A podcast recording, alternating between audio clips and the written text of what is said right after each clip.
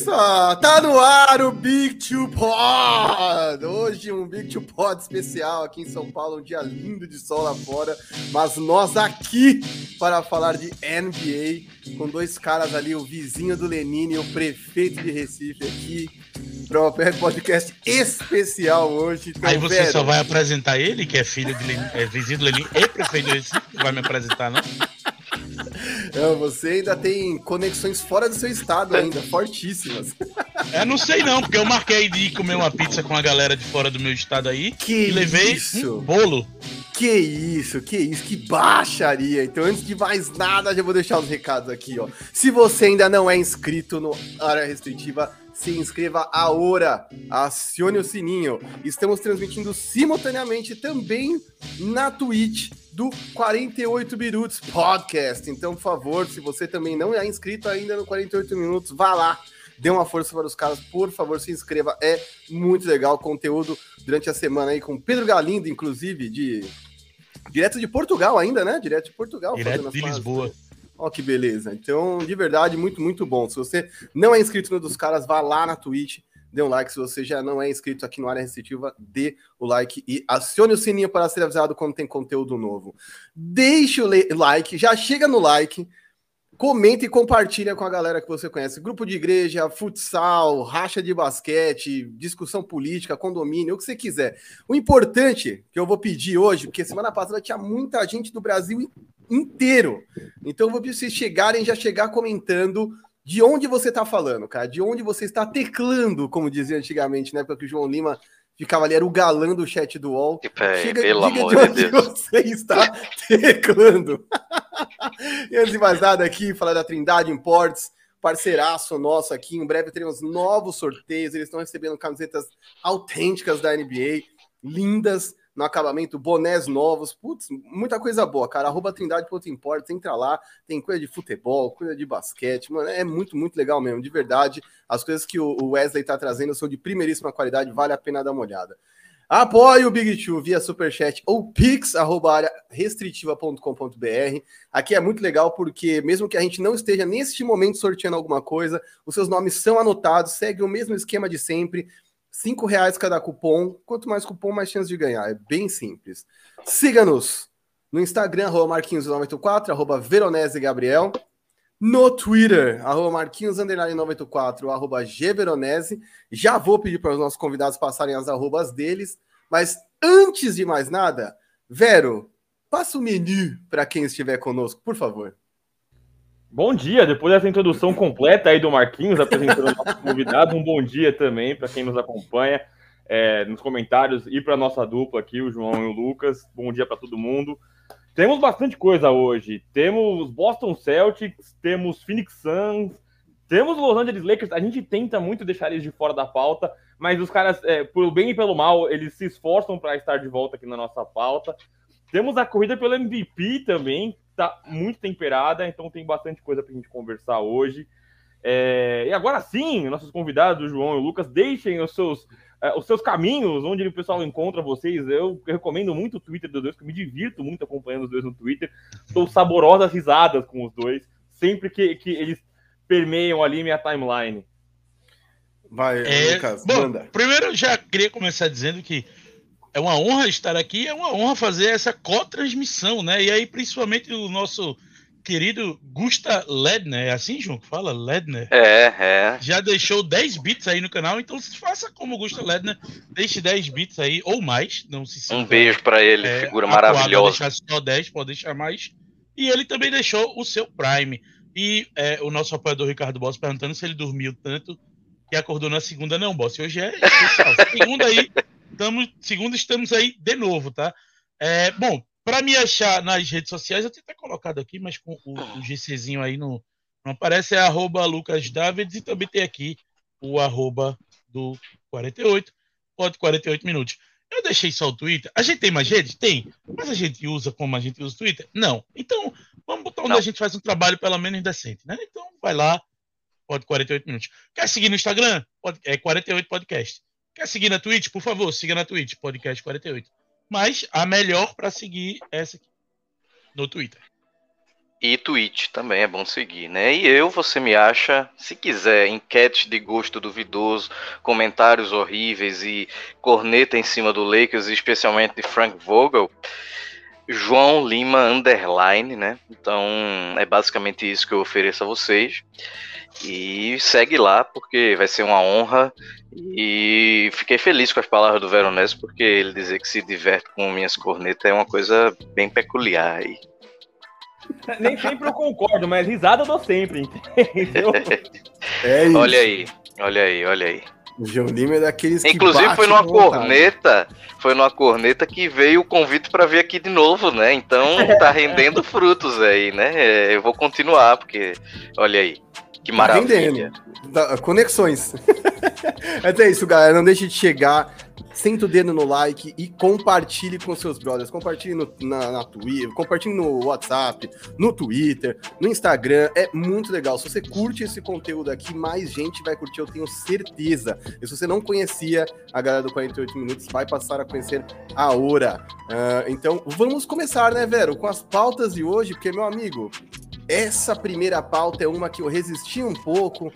Eu demorei, né? Falei, cara, vamos esperar um pouquinho, vamos ver se continua nessa toada. Vamos esperar mais um pouquinho. Mas os caras, semana após semana, vem mostrando que aparentemente rolou uma virada é, lá em Boston. Então, cara do céu, vamos trazer esse assunto aqui. O Boston Celtics estaria a caminho do topo, velho. E aí, cara, eu analisei vários números, li, olhei calendário.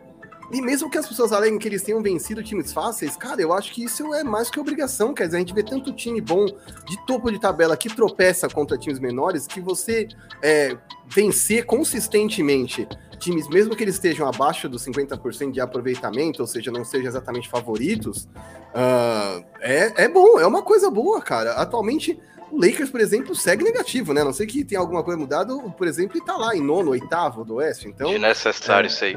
Tá falando de um time na outra costa, fuso horário de quatro horas de diferença entre os dois. Sabe? Nada a ver, nada a ver. aí o cara.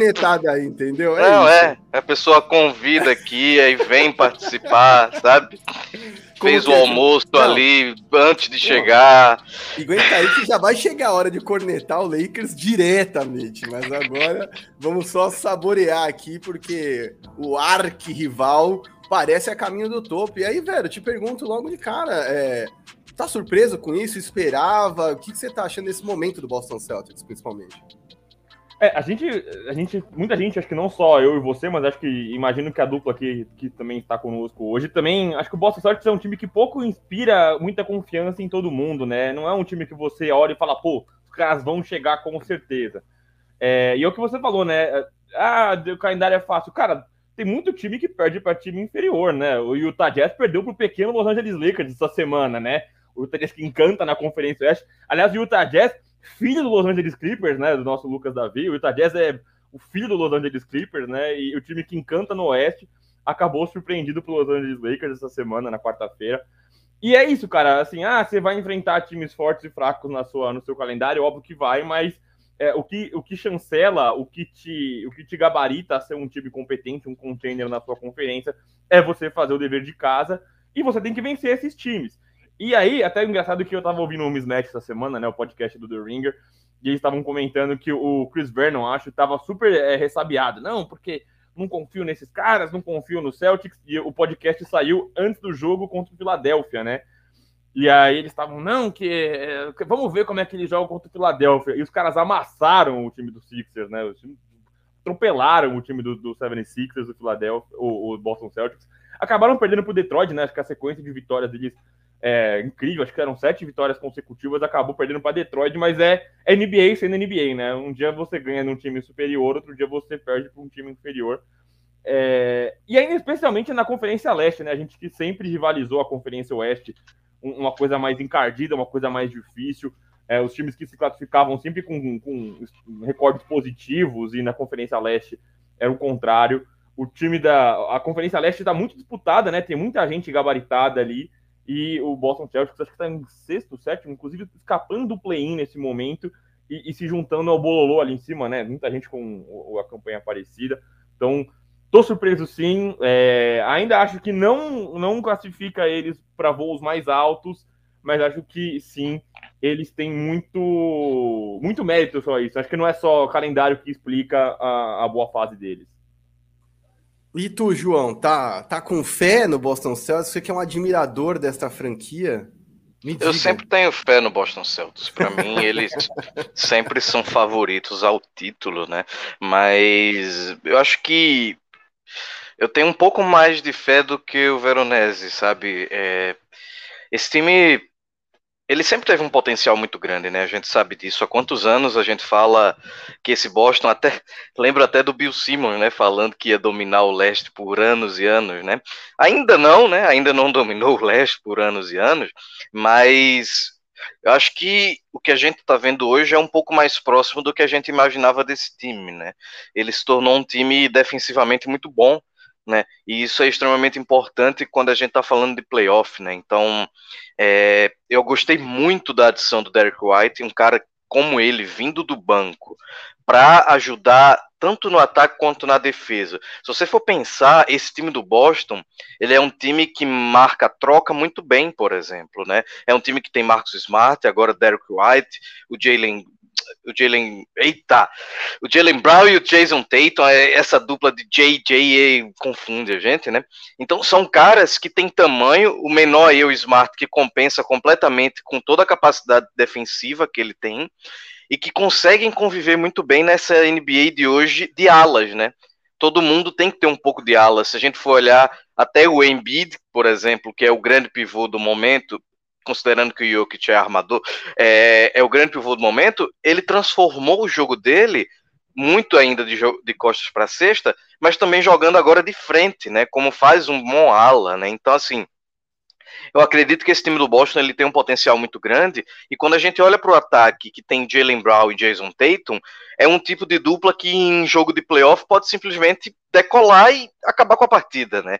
Então eu acho que eu acredito muito nesse time daqui para é, o resto da temporada aqui, eu estava até dando uma olhada, se a gente estava falando de tabela, não é a, a, mais difícil do mundo também. Ah, tem o Memphis Grizzlies, tem o Golden State, tem Denver Nuggets, mas é aquele tipo de desafio que você tem outros times no meio e que você quer chegar nos playoffs num bom momento, vencendo times importantes também, né? Então acho que esse time se colocou numa posição muito boa pré-All-Star Break aí. E só para finalizar, é, se tem alguma ressalva que eu gostaria de fazer é com relação ao Emil Doca, né? Porque técnico novato nos playoffs pode ser que sofra um pouco, né? E a gente tá falando de uma conferência que tem o Spolstra, né? Um grande nome aí, sabe jogar playoffs com pouco, o atual campeão do Bucks com, com o Coach Bud, que também tem se demonstrado, fez bons ajustes no ano passado, Doc Rivers, que para toda desgraça do mundo, ele consegue se apegar às estrelas como ele faz com o Embiid e transformar em jogadores extremamente produtivos, e agora vai ter o Harden. Lucas Davi tá fazendo esse face palm aí, mas é bom lembrar que Doc Rivers no Clippers transformou o Tobias Harris num Kevin Durant dos pobres, né? Então, assim, é... eu acho que é óbvio, ele tem todas as falhas do mundo, mas ele, experiência não vai faltar, não vai ter nada de, ah, ele erra, óbvio que ele erra, mas a gente tá falando do Emil Doca do outro lado. Então, assim, minha preocupação é um técnico novato talvez né, tenha que dirigir uma Ferrari e ainda está passando ali do gol 1.6, né? Então, vamos ver o que acontece com relação a isso. E tu, Lucas, que é um admirador de Doc Rivers e companhia assumido. Zoeiras da parte. É, é. Vou te perguntar aqui como é que você vê essa parada do, do, do Boston, porque eu acho muito conveniente lembrar que, para mim, a chegada do Derek White é um upgrade imenso em relação a quem estava lá, sem fazer tanto esforço, né? Quer dizer, sem perder exatamente uma parada essencial, uma puta pedra, é, enfim, fundamental desse time. E, eu acho que eles ganharam realmente essa versatilidade que o João falou. O que eu quero entender para você é se você acha que daqui para frente, com o que eles têm para realizar ainda essa temporada, com o que eles ainda. É, da posição que eles estão, onde eles querem chegar, que obviamente o mais longe que eles puderem, mais alto que eles puderem no leste, o quanto você bota uma fé que eles são capazes de manter esse ritmo, né? Primeiramente, eu gostaria de fazer justiça em nome de Stan Van Gundy, que foi o primeiro a fazer de Tobias Harris o, o Kevin Durant dos pobres no Pistons, tá? Ô, Lucas Davi, é. deixa eu fazer outra justiça também, que quem disse isso pra gente foi o Rodrigo Alves, lá no 48, ó, há três é. anos, três anos e meio atrás. Eu já recebi comentários aqui da, sobre minha pessoa, eu disse, não, eu só citei um grande nome aí do basquete, do, do comentário de basquete no Brasil. Desculpe, por favor, prossiga. É, então, isso aí ele já viu desde os, desde os Pistons, né? A, a... Mas tá bom, o crédito de, do Doc Rivers foi não jogar isso, essa oportunidade fora. Mas dito isso. O homem é, é hater e hater, velho. Puxando, puxando o, o comentário do, do Vero, tem um negócio que eu digo que é. A gente está falando sobre times que jogam na NBA. O único lugar do mundo onde o melhor time sempre vai vencer o pior time é nos jogos escolares da sua escola, onde a oitava série sempre vai vencer a quinta série, porque a galera é mais alta e mais forte. Então na NBA, numa noite qualquer, o Pistons pode ir lá e roubar um jogo, porque é a fucking NBA, certo? São, são os melhores jogadores de basquete do mundo. Isso vai acontecer. Então, por um ponto, eu não vou chegar aqui e dizer, ah, não, esse Pistons, esse Celtics aí nunca me enganou. Nove vitórias seguidas, mas perdeu do Pistons, nunca me enganou. Então, não, não aí, se você cai nessa nessa besteira aí, você que está se enganando. O que me, me, me faz crer que o Boston pode sim alçar voos maiores é que, numa sequência de vitórias, o time sai de quase não vou ao play-in para já sou um candidato sério aí para os playoffs direto. E como o leste tá essa maluquice, né? Então o Boston ele tá a quatro vitórias do primeiro, certo? É, tipo assim, parece muito, mas para um time que acabou de fazer uma sequência de nove vitórias, você faz e talvez seja. E aí, se esse Celtics emenda mais uma run aí, mais um, uma sequência, a gente vai, a gente pode num futuro Big Two aí antes dos playoffs tá dizendo, ih, rapaz, não é que a turma chegou? Porque vamos ser sinceros. Temporada regular não é playoff. Temporada regular, você está enfrentando o time com o melhor que o time pode colocar em quadra naquele momento. E o melhor que o time pode colocar em quadra naquele momento é, é, é numa dessas que, sei lá, o, o, o, Celtics vence uma série contra um Suns, pega o Suns no momento que alguém estava lesionado, aí no jogo da volta, três meses depois, pega um outro momento.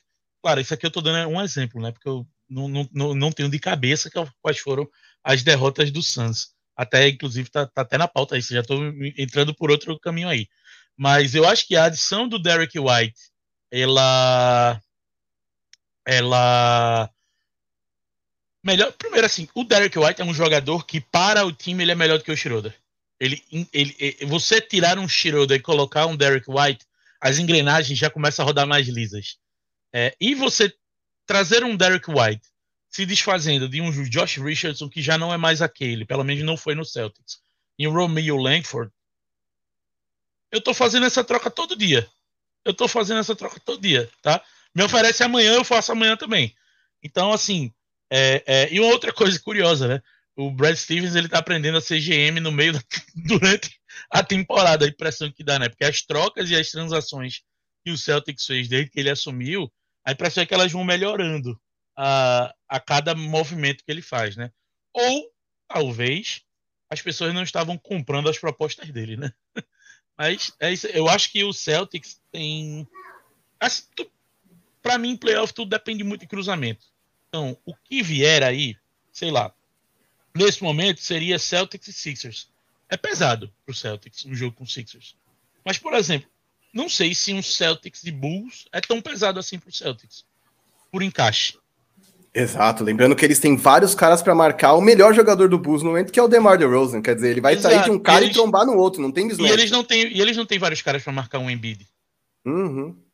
Então assim, para mim o ir longe nos playoffs depende diretamente. Mas aí ninguém tem também, né? É, ninguém, ninguém tem, tem vários caras para marcar Embiid. Ninguém tem, mas aí você tem, no caso do Miami, é, é um Adebayo que consegue. E você consegue fazer um esquema, não para anular o Embiid, mas para diminuir o impacto do Embiid, e você tem gente suficiente para se sobrepor do outro lado da quadra. Que é o, é o caso que eu não sei do, do como seria a questão do Celtics. Fora que a sapatada que eles deram no Sixers essa semana, se eu falo isso em Boston, a galera vai dizer, como é que não tem? Olha aí o que a gente fez com eles, né? Então, vamos... vamos... Ah, e outra coisa, né? Ninguém viu ainda esse Sixers com o Embiid Harden, né? É, mas é, é, é, o que a gente fala sempre, né? Você não vai conseguir botar alguém que vai anular o cara. Ninguém vai segurar Embiid a zero ponto, mas você tirar o ritmo do cara. É, ao mesmo tempo que você tem na conferência aí um Ban Adebayo, um, um Giannis, que são caras que vão é, diminuir o ritmo do, do Joel Embiid, o, o Boston, é, a gente, acho que o, o, segredo do Boston até aqui é a defesa deles, né? Mesmo antes deles encaixarem essa sequência de nove vitórias consecutivas, obrigado ao pessoal do chat que me corrigiu.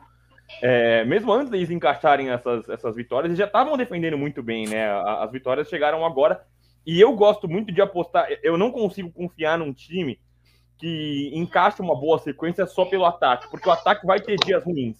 Agora, quando a defesa é muito forte, aí me conquista um pouco mais, porque é a defesa que fala alto nos playoffs. Você define séries de playoffs com a defesa. é mais, fácil, é mais fácil você ser regular com a defesa do que com o ataque, né?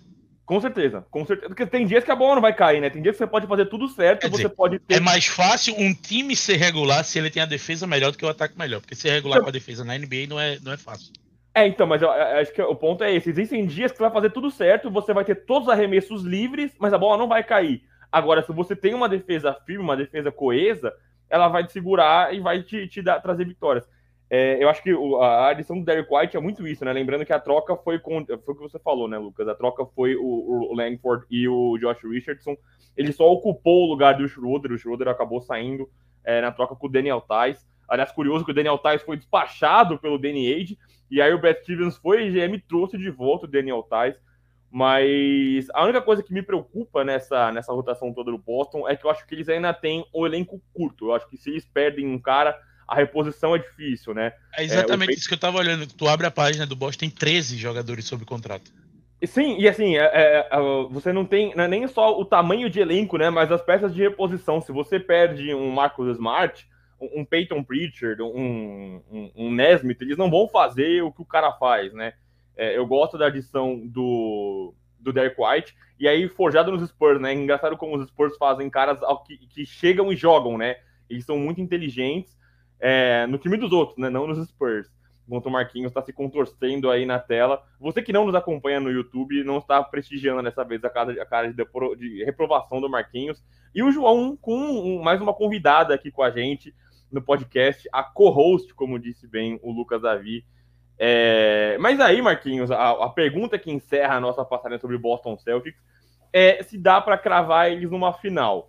Eu coloco que não. Eu acho que eles não, não cravam numa final, acho que eles não chegam numa final. Eu acho que eles passam na primeira rodada. Vou muito no que o Lucas falou. Eles passam na primeira rodada, dependendo do, do, do confronto, dependendo do cruzamento e se eles vão pegar alguém saudável, alguém inteiro ou não. Eu acho que daí em diante não tem mais essas, esses poréns, não tem mais essas vírgulas. Eu acho que é, sonhar com um avanço além da primeira rodada é ilusório para o Boston Celtics nesse momento.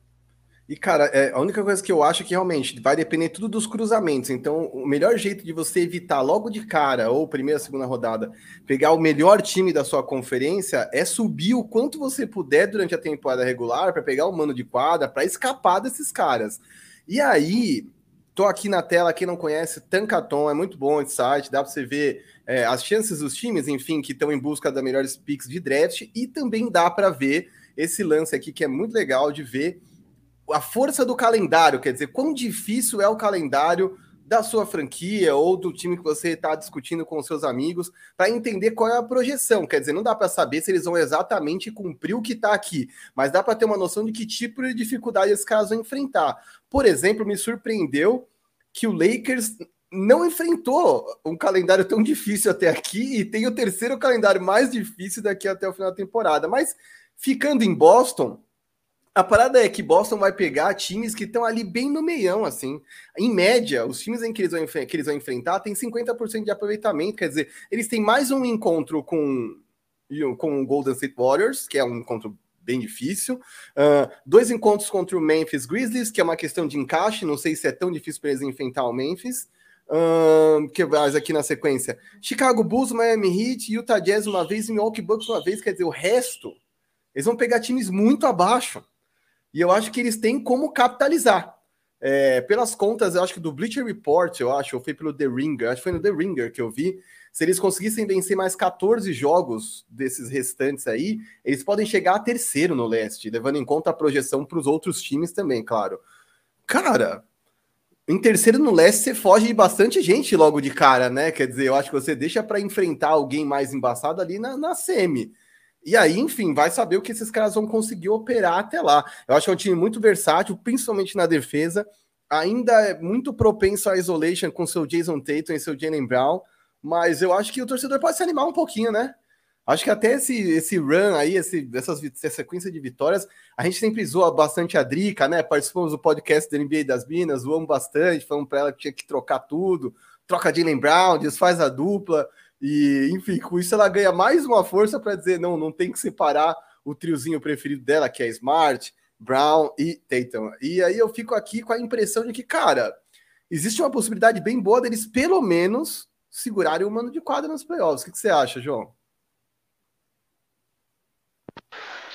Ah, é difícil, porque quando você olha a tabela, não é que são times ruins, que estão na frente, né?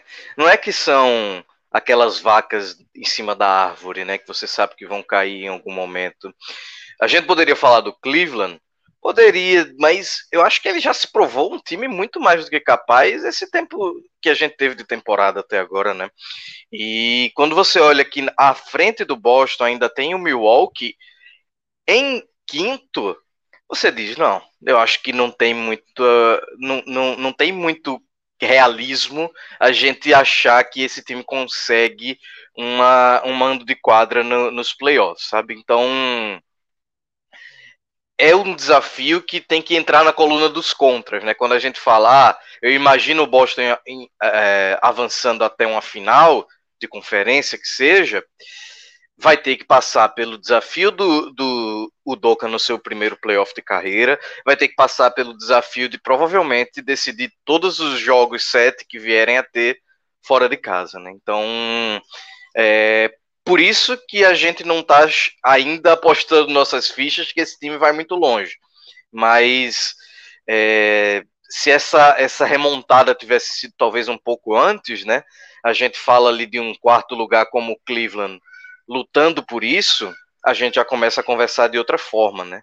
Mas é bom lembrar que ano passado a gente teve um, um, uma situação engraçada, né? Que foi o Knicks terminando em quarto, né?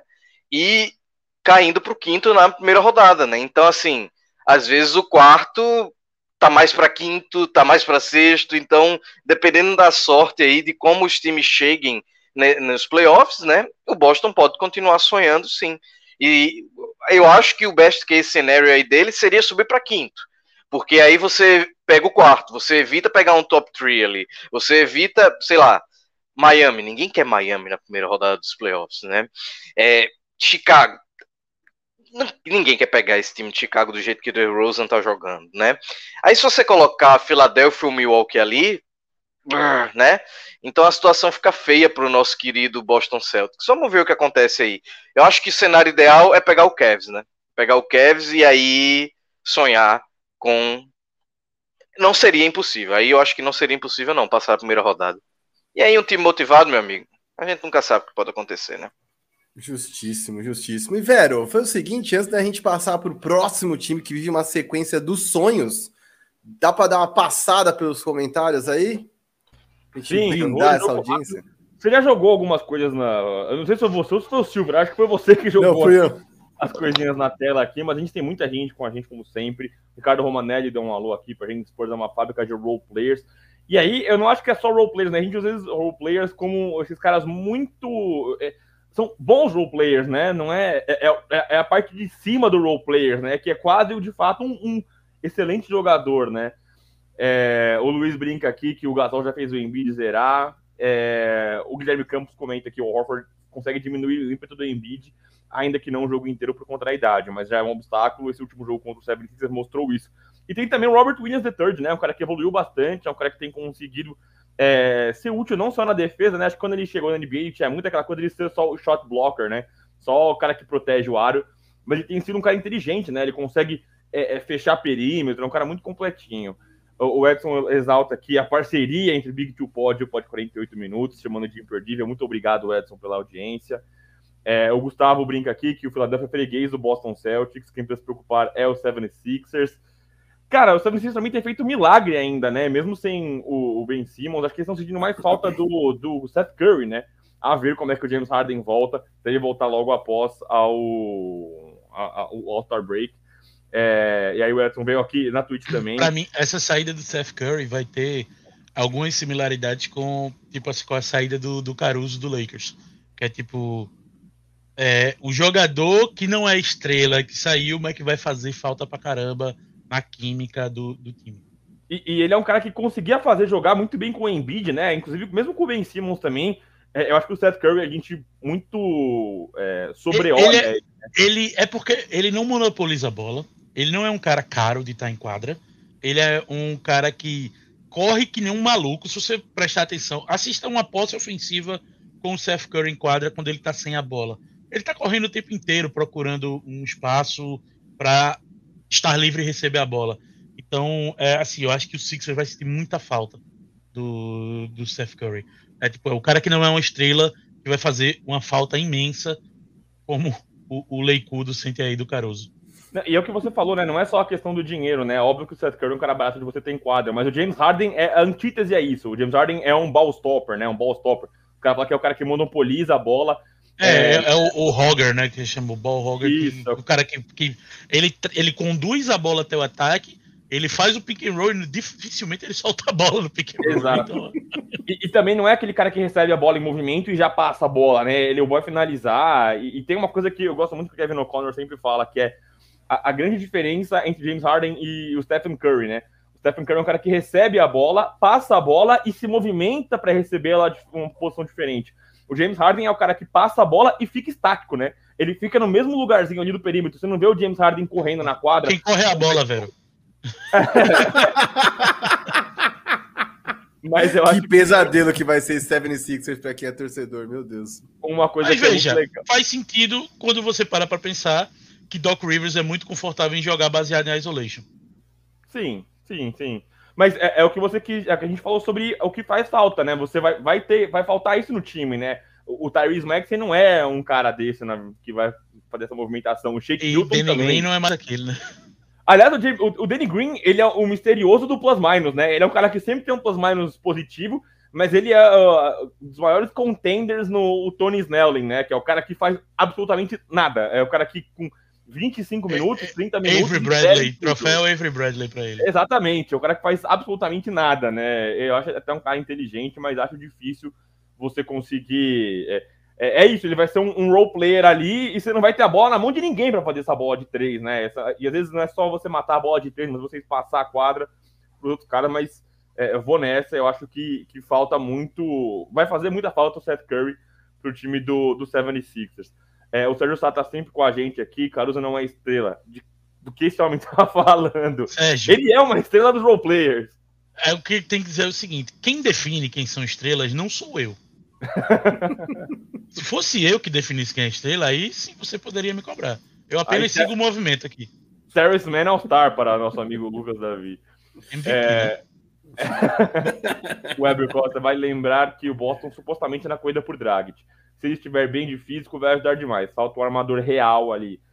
Cara, acho que não é só o armador real, mas é que tem muita gente que conduz a bola nesse Boston Celtics. Eu não acho que é, talvez o, o Goran Dragic seja um cara que vai mudar alguma coisa. Na verdade, tem muita gente atrás do Goran Dragic e eu não consigo ver um time que de fato ele vai mudar o patamar do time. Eu acho que nesse mercado de buyout não existe nenhum time que ele vai entrar e vai falar, pô, agora esse cara, esse time mudou.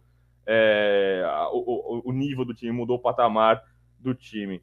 Acho é, que nenhum jogador que vai ser banhaltado aí, ele tem. Tipo, não, não, não tem mais esse cara que vai chegar e mudar um, o nível do time. A gente tem aí é. bons veteranos para vir do banco. Sim. O, o, Roger pergunta: Olá, gente, neto completo pode ficar entre os quatro primeiros ainda? É, eu acho que sim, mas aí tem que estar tá completo, tem que ter todo mundo disponível, né? Eu gosto muito da, da, da, da chegada do Ben Simmons. E a gente falou no outro podcast, né? Eu gosto muito das peças que vieram junto com o Ben Simmons, né? Não só um por um, James Harden e Ben Simmons, mas o Andre Drummond, o próprio Seth Curry, que a gente tem elogiado tanto. é, é um cara que tem vindo muito bem ali, né? É, é, que é importante do, do, que eu comentei no do Celtics, velho, é que o Brooklyn Nets é nesse momento o oitavo, mas ele tá só a quatro jogos no mando de quadra, tá? Então é. É. Impossível, não. Não é impossível. Não. O Eduardo brinca aqui, Goran Dragic no Bucks é uma carta marcada. É o Bucks que vive ali de Drew Holiday e, Goran, e o George Hill, né? Que é um cara que também não tem jogado bem e, e tem faltado alguém para dividir essa bola. O Sérgio Sá se diverte com a resposta do Lucas Davi.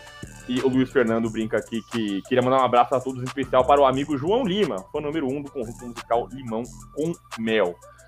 É, adiante na, na pauta do Boston Celtics aqui, a gente vai para outra conferência, que é, é, a Conferência Oeste. E aí, um dos times mais quentes da NBA, o time que esqueceu como é que perde, o time que está quentíssimo, que é o Phoenix Suns, né? É, é, a gente eles já fizeram uma campanha incrível no ano passado, chegaram na final. É um time que cada vez se mostra mais maduro.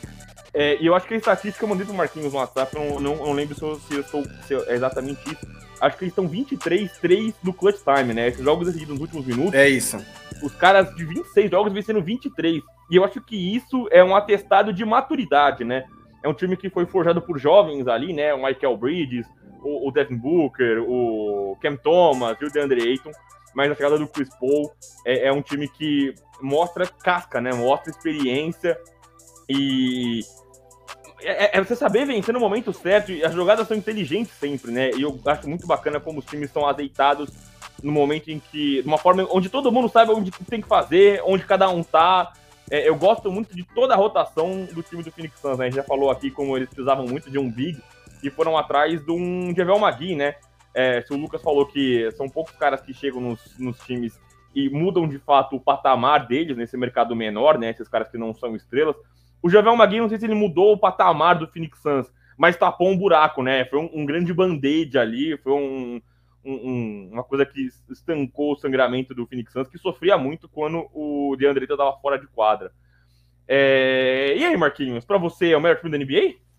Cara, no momento eu acho que não tem muita discussão, tá? E eu acho que é um time que, diferente do Utah Jazz, que a gente tanto bateu semana passada aqui no Big Two Pod, é um time que, para mim, mostra uma consistência e uma força sobre o comando do Monty Williams, que não é uma parada de cavalo paraguaio, não, cara. Eu acho que eles realmente têm um nível de execução altíssimo, um sistema muito bom, eles estão muito organizados é, e vencem, né, com muita.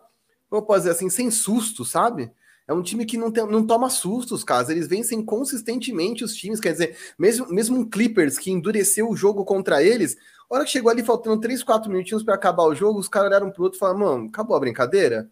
Meteram um run de 12-5 no Clippers e acabaram com o jogo. Quer dizer, eles estão sempre no controle das partidas. Eu gosto muito de, de ver isso.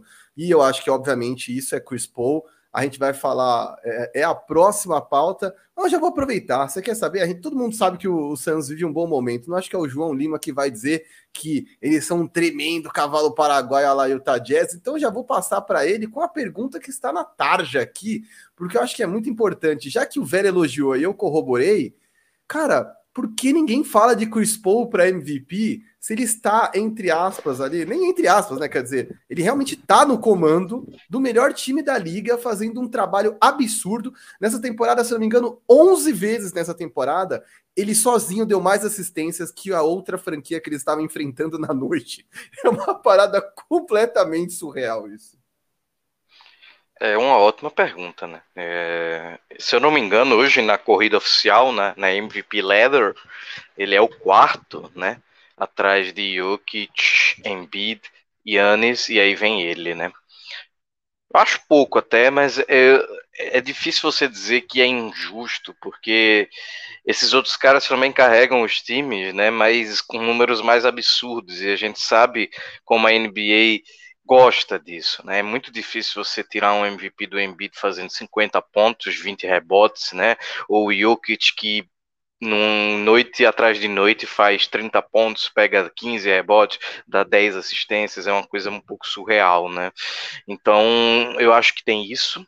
E tem o lado do próprio time do Suns, talvez ser o mais equilibrado de todos, né? Você claramente vê as funções bem definidas, você vê o time extremamente é, é, azeitado, né? Como você falou mais cedo, né? Então, assim, É, eu acho que nessa perspectiva acaba que o talento individual ele acaba se esquecendo mais um pouco, se escondendo mais um pouco. Talvez seja o mesmo motivo que, por exemplo, um DeAndre Ayton não seja considerado um dos grandes pivôs da NBA no momento, ou qualquer coisa desse tipo, sabe? Ou talvez até é, que o Devin Booker não receba a, a ovação que outros jogadores recebem. Às vezes, Donovan Mitchell amado muitas vezes e tudo mais. Então, assim, eu acho que esse time ser o que ele é enquanto equipe acaba escondendo um pouco a capacidade individual do, das grandes estrelas dele, né? Então pode ser um do motivo também, um dos motivos também. Acho que o Lucas Davi quer falar que ele estava levantando a mãozinha. A gente, a gente acabou de receber uma raid do Fata is Hungry no canal do 48, trouxe 14 pessoas para assistir aí com a gente esse o, o, esse Big 50, né? 2 mais 48, Big 50 Pod então, valeu aí, Fata. Então, e valeu aí a todo mundo que está deixando aí o seu, o seu, a sua, o seu follow no canal. É, que maravilha! É, o Fata que é jogador de 2K, ex-jogador de, de basquete. Então, vamos, vamos que vamos. Se quiser jogar 2K com nós, assim, humilhar, né? Porque faz tempo que eu nem toco num controle, mas estamos aí, né? Não, e Lucas, estamos esperando você voltar, porque a gente tinha duas perguntas principais, que era se esse Phoenix Suns tem um quê de cavalo paraguaio, que eu discordo, acho que realmente é um time que vem para competir pelo topo e é o melhor time da NBA no momento, e se eles estão nesse momento, isso se deve muito a Chris Paul, porque a gente não fala de Chris Paul é, tanto, não fala-se tanto de Chris Paul para MVP, né? Olha, eu vou dizer a você que eu não quero puxar o saco, não, mas o Fata Hungry no comentário dele, ele falou exatamente o que eu falaria. No caso do Chris Paul, ele muda franquias há tanto tempo e é tão normal ver o Chris Paul fazer isso que ele não tem mais o fator narrativa de mudar assim, de galera, você olhar e dizer, cacete, olha a temporada do Chris Paul. Ele é tão foda, tão constante, que é simplesmente mais um dia no escritório pro Chris Paul. Tipo, o Chris Paul está mudando o time de patamar. Ok. Mais uma vez. É, e assim, eu acho que essa questão. É, tava falando, eu precisei dar uma saída rapidinho, mas eu tava ouvindo do.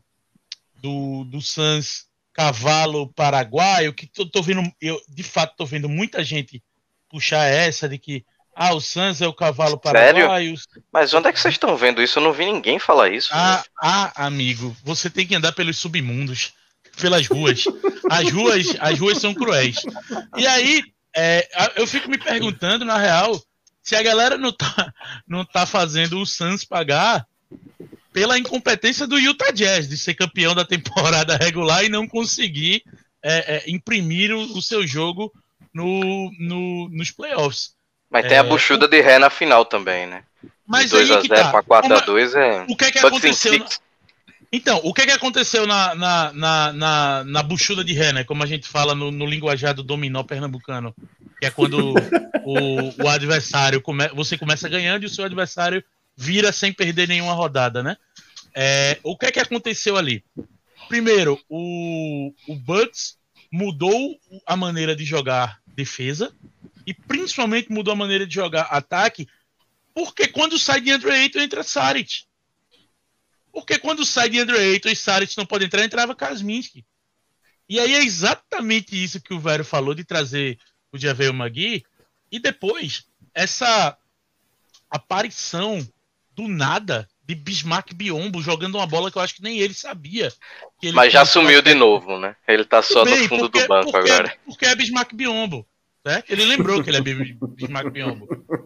É, mas é, a questão aí é: o Suns não tinha um protetor de aro, um limpador de aro, para quando o Eiton tivesse fora de quadra.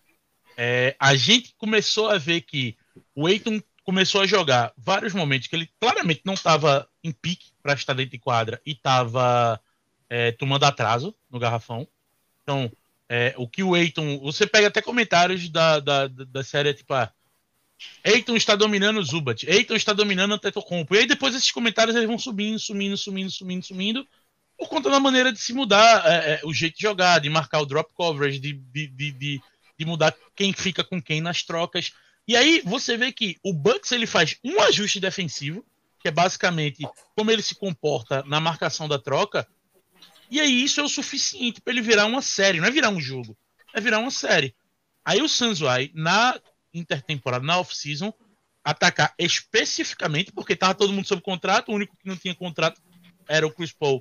E ainda assim o Suns conseguiu pagar mais barato para ele, né? Embora um contrato mais longo, mas com um impacto menor no cap. Traz um Javel Magui, arruma o, esse Bismarck Biombo, e é assim, por mais que a, a gente tenha brincadeira, ah, porque ele lembrou que ele é Bismarck Biombo, ele lembrando que ele é Bismarck Biombo, ele é melhor que o Kazminski para fazer esse papel.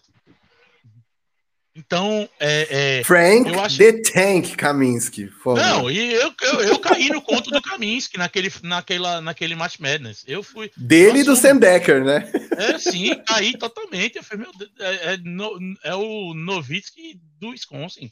É, acharam Mas outro. aquele time era um dos melhores da história do college, né? Então. Não, e era, e era assistir aquele time era uma loucura, né? Caía a bola de todo canto da quadra. É, mas, é, então assim, tem esse, esse upgrade. E aí a questão é o seguinte: o Vero fala sobre é, como a defesa é mais sustentável e tudo mais. E aí quando a gente chega para playoff, playoff você, aquilo que, puxando o que eu falei mais cedo, né? Temporada regular, tu enfrenta um time em dezembro, depois tu vai jogar com ele só em março. Aí em abril tu joga com um cara que tu jogou em novembro. Playoff não, tu joga com o cara aqui, daqui a dois dias tu joga com ele de novo, daqui a três dias tu joga com ele de novo, daqui a dois dias tu joga com ele de novo. Então é tipo, os ajustes são feitos em cima dos detalhes. E aí, se você tem um time balanceado, você tem muito menos detalhes para ser coberto. Ou muito mais detalhes, a depender do ponto de vista. Então, quando o Suns traz um, um, um protetor para entrar quando o Eiton sai, na verdade, não para resolver, né, mas para diminuir o sangramento de quando o, o, o Eiton sai, ele fica um time mais balanceado. E aí, sendo o time é, é, mais balanceado, eu acho muito difícil que um ajuste defensivo promova uma, virar, uma, uma sequência de quatro vitórias em quatro jogos nos playoffs. Então, assim, de cavalo paraguaio, esse time do Santos para mim não tem nada. Então, é um time que, se conseguir se manter saudável, vai ter a sua chance mais uma vez de chegar à final da NBA. Exato, eu gosto muito dessa perspectiva, viu? Eu gosto muito do Monty Williams, gosto do Chris Paul. Devin Booker tá jogando um basquete muito bom, muito. Eu acho que sobre, ele é um cara que sobre o tornou o jogo Williams, muito mais eficiente, sabe? Sobre o Monty Williams, Marquinhos, já tá, eu também comecei a ler. É, tipo, é, isso aí que o João tá falando, às vezes eu fico me perguntando se eu não sou culpado mesmo. Algumas pessoas dizendo que o Monty Williams era carregado pelo Chris Paul. Veja, ele fez o Suns com muito menos recursos na bolha, ganhou oito jogos de oito e na temporada seguinte, com o Rick Rubio, que é um ótimo armador, mas não é Chris Paul, ele já mudou completamente o que o time fazia. E aí depois vem o Chris Paul, e aí, velho, é simplesmente estão dando para um cara muito capaz as ferramentas para que ele possa fazer o melhor jogo dele possível. Então, é, a gente tem aí um bom treinador, com boas peças, enfim, tá tudo. Tudo, tudo caminha muito bem para esse Phoenix Suns. É, é, óbvio que, é óbvio que o Chris colaborou, mas a virada que eles dão nos Lakers nos playoffs na temporada passada é um ajuste dele na defesa, né? É ele que muda a defesa, o posicionamento da defesa. É, óbvio que você teve, contaram com a, com a ausência do Anthony Davis, mas é um ajuste de defesa, de defesa que o Monte Williams trouxe e aí mudou a série, né? Virou a série pro, pro Phoenix Suns, né? Não acho que, é, mesmo sem o Anthony Davis, é, é acho que o time venceria, mas o que fala para mim muito naquela série, para mim, é a, a, a, troca da defesa, a forma como o time do Phoenix Suns defende os Lakers. Exatamente, exatamente. Aí, ó, já vou aproveitar que a gente está falando de Lakers para passar para a próxima pauta. Só o que eu ia aqui é dar um salve no Ed de OKC aqui. Não entendi. Ele falou: se eles vacilarem, o Eitan vai acabar em OKC. Me explica isso aí, bicho, que eu não entendi. Aí o, o Silver me zoando, que a gente está elogiando o Eitan, porque aqui a gente tem uma marca aqui, João, Lucas, que é falou mal de um cara, ele arrebenta na sequência, entendeu? A gente aqui vive essa dureza que é falar mal de um time ou de um jogador e vê-lo explodir na sequência. Foi o que aconteceu naqueles playoffs. Ah, a gente vive isso, tanto isso que a gente criou um comando pro, pro bot do nosso chat, que é o Zika. Se botar exclamação Zika e o nome do time, o bot vai, vai trabalhar para você. Inclusive a galera pode testar agora aí, né? Quem tá É, quem vendo tiver- pela quem nossa tiver na- Twitch, quem né? tiver pela Twitch, bota Zica e o nome do time e você vai ver aí. Não, exclamação Zica e o nome do time, ou do Zica e o nome do jogador, ou, jogador. É, ou do nome, podcast tá? que você Não- gosta. Tem um podcast rival, você bota. então vamos lá, sem mais delongas, cara. Anthony Davis de novo com uma contusão horrorosa. Eu me contorci de casa. Coincidentemente, estávamos eu e Veronese assistindo o mesmo jogo e comentando ali. E eu tava me irritando, porque eu tava achando o, o, o Anthony Davis um pouco mole, um pouco displicente, assim, sem muito vigor para jogar. Ele tá numa jogada ali meio. Ou seja, tava a- sendo ele mesmo, né? Exatamente. Tava sendo ele fora da bolha. E aí eu me irritei. E aí, coincidentemente, logo depois ele teve uma condição feiaça, me contorci em casa. É, até agora, pelo menos, falaram que não teve nenhum dano estrutural. Mas o cuidado vai ser máximo, né? Ele vai ficar quatro semanas fora por conta de uma torção no tornozelo. Para aí sim ser reavaliado. Ou seja, é, vai perder uma sequência grande de jogos no momento em que o Lakers precisava dele em quadra. E aí isso traz a gente para uma questão que, enfim, ronda a temporada inteira do Lakers, rondou a trade deadline, que é quando a galera falou: não, vão surtar, troca o Westbrook, não troca o Westbrook, troca peças complementares, começa tudo de novo. E aí, com essa contusão do Davis, eu pergunto primeiramente para você, João, que é um torcedor símbolo do Lacão. a temporada acabou, João? A temporada acabou? Faz tempo, faz tempo aí. É... É, o Lakers tem diversos, diversos problemas para corrigir, é um time nada funcional. É, e é, quando o- a gente pensa que o trio, que já era difícil encaixe, mal conseguiu jogar junto, né? Que Frank Vogel consegue errar basicamente todas as rotações, que o ataque não roda porque não tem nada muito criativo sendo feito, e você ainda perde Anthony Davis faltando uh, um mês e meio, porque a gente tá no fim de fevereiro, a temporada acaba em abril, né? Então, assim, o que é que você faz? Ele vai, vai ficar de fora no mínimo quatro semanas, se eu não estou enganado, né? Então, aí volta, se é que volta, para que voltar, sinceramente? É a mesma coisa que vai acontecer do ano passado. Ele voltou na série contra o Phoenix Suns, para quê? Para passar vergonha de novo, para se machucar de novo? o quão essas lesões dele são agravadas pela falta de consideração que se tem de um atleta que já sofre com lesões há tanto tempo, né? Então, assim, eu não vejo sentido nenhum Antônio Davis jogar nessa temporada mais. O Lakers não tem qualquer chance, assim. Eu tava até abrir aqui o, o Basketball Reference. A, a chance do Lakers é, antes do play-in tem aqui 51% de, de ser o nono, o nono time. 22 de ser o décimo e 15% de nem entrar no play-in. Então, assim, o que é que se vai fazer nessa temporada? O que sobrou é colocar aí. Lucas Davi fez piada com THT, tem jogado bem nos últimos jogos. Pausa, Lucas, deixa eu te interromper para dizer, cara, se você está nos ouvindo no Spotify ou no seu agregador de podcast favorito, pega um momento para entrar no YouTube, vem nesse mesmo timezinho, 53, e veja, por favor, as nossas reações ao João e a, e a zoeira do Lucas Davi no YouTube. Segue daí, João. Então, assim, é, não tem o que consertar no fim das contas e não tem muito o que fazer. É, ah, vai no mercado de buyout, como disse o Pelinka. Vai fazer o que no mercado de buyout? Ficar correndo atrás de, de Dredd? Pra quê? Deixa o Dredd aqui para alguém que pode competir. É, tem alguns outros nomes, sei lá. Tinha o DeAndre Bembry, mas o Bucks não é besta, já pegou lá. Então, assim, não faz sentido algum, sabe? É, o que sobrou aí da temporada, eu acho que é reduzir a minutagem do LeBron. Eu sei que ele quer bater os recordes todos, passar Kyrie e, e etc. É, Rose não é inocente, tem jogado uma temporada horrorosa. Eu acho que a gente realmente, finalmente, tá vendo o declínio físico dele um pouquinho, sabe? É, eu acho que a gente precisa considerar isso, não é só a questão mental, não é só a questão de esquema. Eu acho que tem o preço o que ele fez até agora durante a carreira, né? Foi todo ele mesmo se carregou através da, da, da, potência física dele, né, da grande diferença que ele tinha com relação aos demais. A gente está falando de um cara que durante uma década, basicamente, esteve ali entre os maiores atletas da NBA, né, no, no, no sentido físico, com certeza. Então, eu acho que é aproveitar e, e achar os encaixes é, que ainda podem ter. TT eh, melhorou bem nos últimos jogos, a gente tem achado uma função para ele com a bola, que antes talvez tenha sido um grande sofrimento dele, porque ele, como secondary ball handler, um cara ali que não tá sempre com a bola, sofre um pouco, porque o, o chute dele entrou num slump gigantesco aí. É, Austin Reeves, um jogador extremamente interessante, ele é muito, muito, muito bom, muito inteligente. É, é um cara que o Lakers tem que deixar aí, porque já se desfez do, do futuro todo, basicamente, né?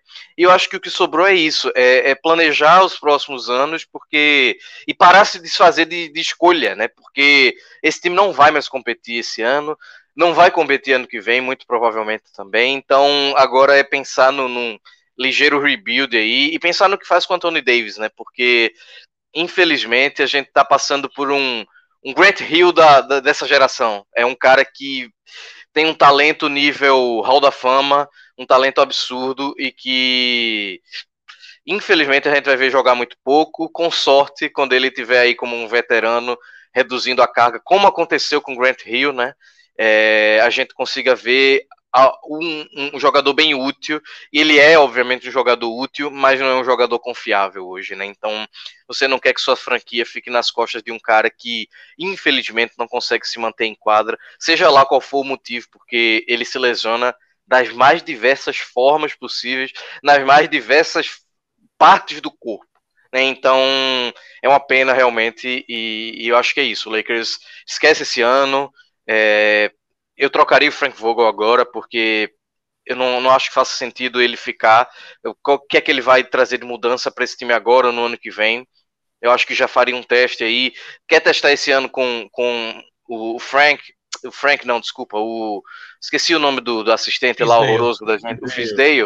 Testa um pouquinho com ele, se não já muda para o ano que vem também, sabe? É, o Vogel é horrível montando ataques, eu tava vendo dia desse. Veja só, a gente falou do Harden, é, como ele não vai na screen, ele fica parado. Não, mas Mike D'Antoni, por exemplo, ele rodava screens fantásticas para o Harden, que davam uma posição muito boa que ele infiltrava e tinha opções. Isso ele jogava com um nenê de pivô, sabe? Você imagina esse tipo é, de, de jogada rodando com Westbrook e com Anthony Davis, que o, o Vogel quase não rodou a vida inteira dele aí no Lakers. Você tem Anthony Davis e não consegue aproveitar. Você roda uma, uma pick pro, em direção ao, ao, ao, aro com o Russ e com o Anthony Davis saindo como uma opção e o Vogel nunca utilizou isso, então a gente ficou extremamente nas mãos do LeBron como criador e do Russ como criador e, e não deu certo, então assim, eu acho que seria o primeiro passo e as rotações dele estão horríveis também. Então, assim, eu posso falar do Lakers o dia todo, então eu vou parar. Mas eu acho que o primeiro passo é tentar um novo técnico, porque não tá dando mais certo, não deu, e, e infelizmente, assim, independente do que vai ser feito lá na frente, eu acho que o Vogel já gastou os créditos todos dele aqui agora. E aí depois eu deixaria o time rodar no automático aí, ver o que é que dá para aproveitar. Daria tempo para THT e para o Austin Reeves, são dois jogadores que o time tem que se basear. Ah, eles vão ser as estrelas do time no futuro. Não, mas a construção de um time passa por isso, né? Então, eu acho que THT for the win é legal. É, ele é um jogador bom, ele tem muita capacidade, ele não é uma estrela, obviamente. Que bom que o Lakers não trocou por nada, porque seria babaca fazer isso. E o Austin Reeves eu gosto demais. A, a comparação que vem à mente vai ser sempre o, o, Caruso, que nasceu ali como um cara que ninguém dava nada por ele e foi crescendo e, e, e se mostrando um baita de um defensor e um jogador inteligente pra caramba, que cabe em qualquer time. Então, já que a gente fez a merda de não renovar com ele por causa de Ginny Buzz, né? Porque ela é pobre, coitado, ela não queria pagar muita taxa, aí a gente agora tem que desenvolver o menino Austin Reeves. Então, acho que passa mais ou menos por isso aí.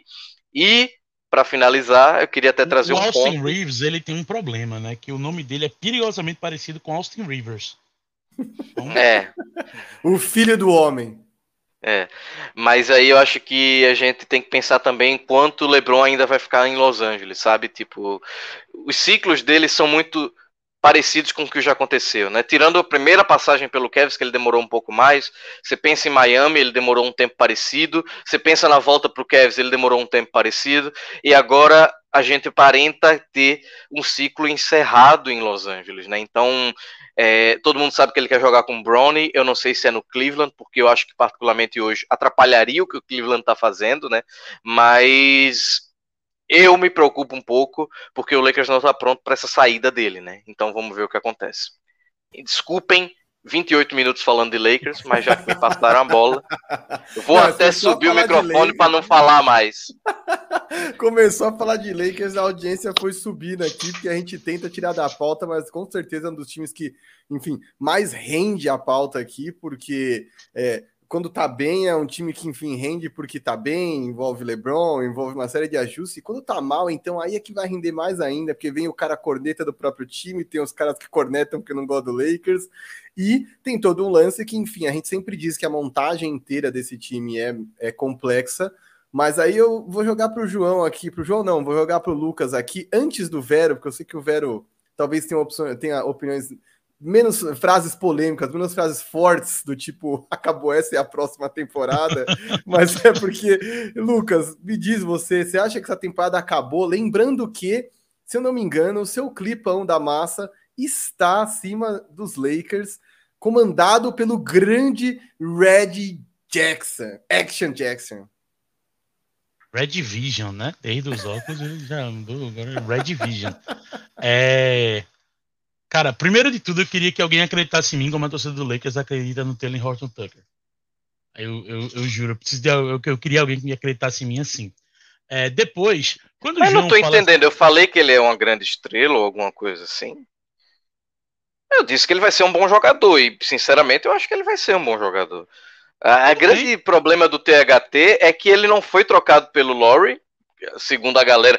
E o Laurie, sinceramente, não tá tendo essa temporada fantástica lá em Miami, diga-se de passagem. Então, se o Lakers toca THT pro Laurie, tá todo mundo. Trocou por um velho de 36 anos, não sei o quê, não tá metendo bola de três, não tá passando a bola, né? É, é, é, é sempre a crítica que vai acontecer em cima do Lakers, porque tá sempre sendo alvo mesmo. Mas assim, é um jogador digno, falei, velho. Veja que eu não falei nada além de queria que acreditasse em mim, como acredita. Não, não. Mas você tá criticando o menino que não tem culpa de nada nesse time, velho. Ele é o não, menos culpado. Não, ele é inocente. Ele, é. junto com o Russell Westbrook, ele é inocente. Não, Russell, Russell Westbrook não é inocente, não. Russell Westbrook é inocente, sim. Ele, é, Nada ele, de ele inocente é naquele safado. Refém é, de porra nenhuma. Mas, é, enfim, é, tentando voltar à seriedade aqui, porque é muito bom pilhar João com Lakers, né? Sempre, sempre. Aí tá vendo Diego Silva. E digo uma... Brincadeira, brincadeira. Lucas Davi é meu veloso. É, eu tô, vou, vou, vou, tentar fazer o cabelo de boneca dele, né? Pra poder. Meteu um discordo, craque. É, discordo, craque. É o craque João. Não, não, mas o pior é que no 48, eu que sou o craque Neto, né? Porque a figurinha do Neto fica em cima do meu spot no 48, não fica em cima do dele. Mas enfim, é, a questão toda aí do Lakers é que é o seguinte: sem Anthony Davis por quatro semanas, a gente tá falando aí de o Lakers falta, tem mais 22 jogos, se eu não me engano, no, no calendário. Dá, dá até conferir aqui no Tankaton. É, o Lakers tem 24 jogos. A gente tá falando de não ter Anthony Davis por certamente pelo menos 12. Ou seja, dos 24 jogos que faltam, o Lakers não vai ter Anthony Davis em 12.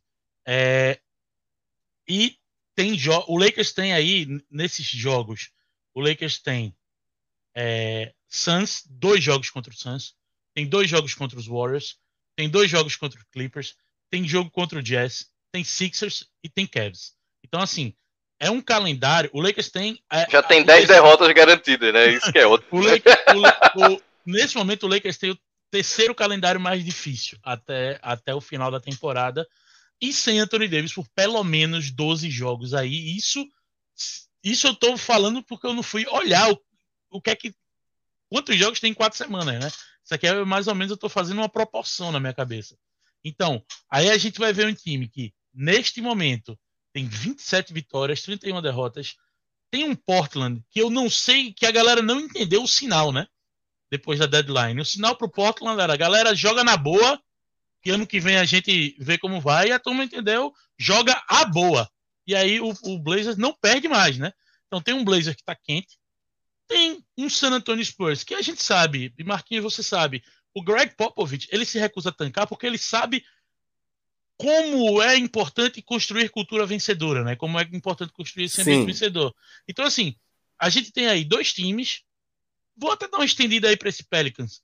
É, é, é, são três times que podem ter ao longo aí desses próximos um mês e meio aí de temporada, dois meses de temporada da NBA, a chance de tirar o Lakers do play-in. E é do total interesse deles, tá?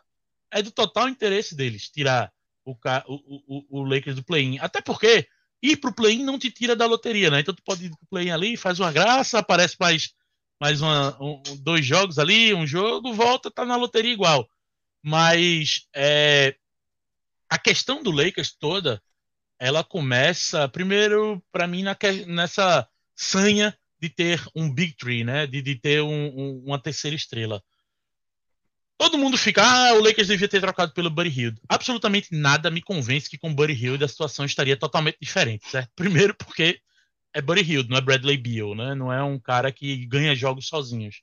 A única coisa que ter o Buddy Hield, na minha, pra mim, funcionaria melhor é o Buddy Hield, ele defende melhor do que o Westbrook, o que também não quer dizer muita coisa, e ele ajudaria no espaçamento da quadra. Só que, de que adianta esse espaçamento da quadra se o Anthony Davis não joga, se o LeBron tá lidando com problema de lesão. E é um negócio que é meio engraçado, que há dois anos atrás, se a gente tivesse fazendo esse Big Two há dois anos atrás, provavelmente a gente estaria falando assim: é, a gente vai ver o LeBron aí jogando cada vez menos minutos. E ele tá jogando cada vez mais.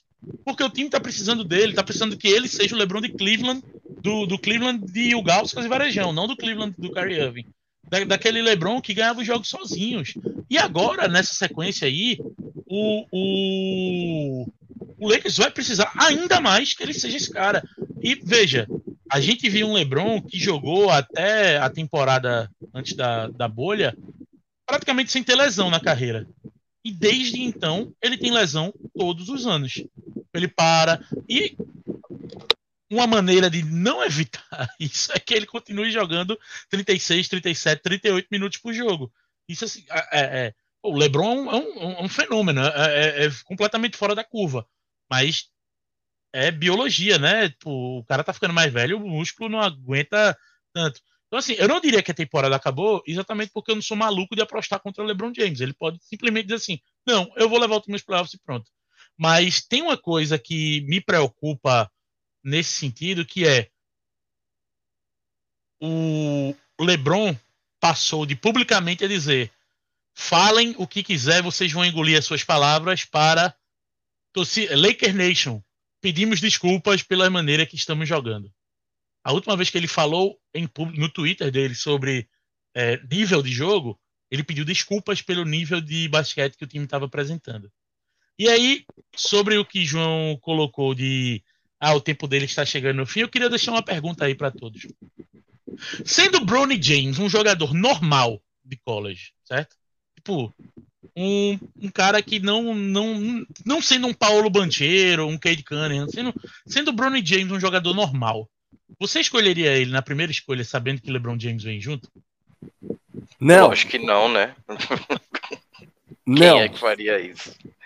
Não, não. E digo mais, é, o Vero, você traria Bronny James? Você tá no bonde que aceitou as desculpas de LeBron, que a temporada acabou ou você ainda tem fé que dá para ter título esse ano? É, tem um último ponto que eu esqueci de falar, que eu olhei para aqui, que é o seguinte: o Lakers tem cinco jogadores sob contrato para o ano que vem. Que eu não, não lembro que foi no, nos comentários, foi o Edson Bernardi botou que João estava esquecendo o Malik Monk. Malik Monk ele pode ser simplesmente uma one hit wonder lá no Lakers, né? Ele pode vir essa temporada jogar e nunca mais voltar. O, o, o, ainda tem toda essa questão da montagem, não simplesmente da montagem que não encaixa na quadra, mas a montagem que não faz sentido gerencial, né? O Lakers tem cinco jogadores em contrato para o ano que vem. Desses cinco jogadores, três ocupam o cap inteiro. É, Anthony Davis, LeBron James e Russell Westbrook. Eu vou tentar ser sucinto rapidinho, já que a nossa dupla falou bastante e com muita propriedade e muito desculpa, do que eu penso, desculpa, imagina, é, eu, e muito do que e muito do que eu penso divide da opinião de vocês dois. Acho que eu pego um pouquinho de cada um de vocês.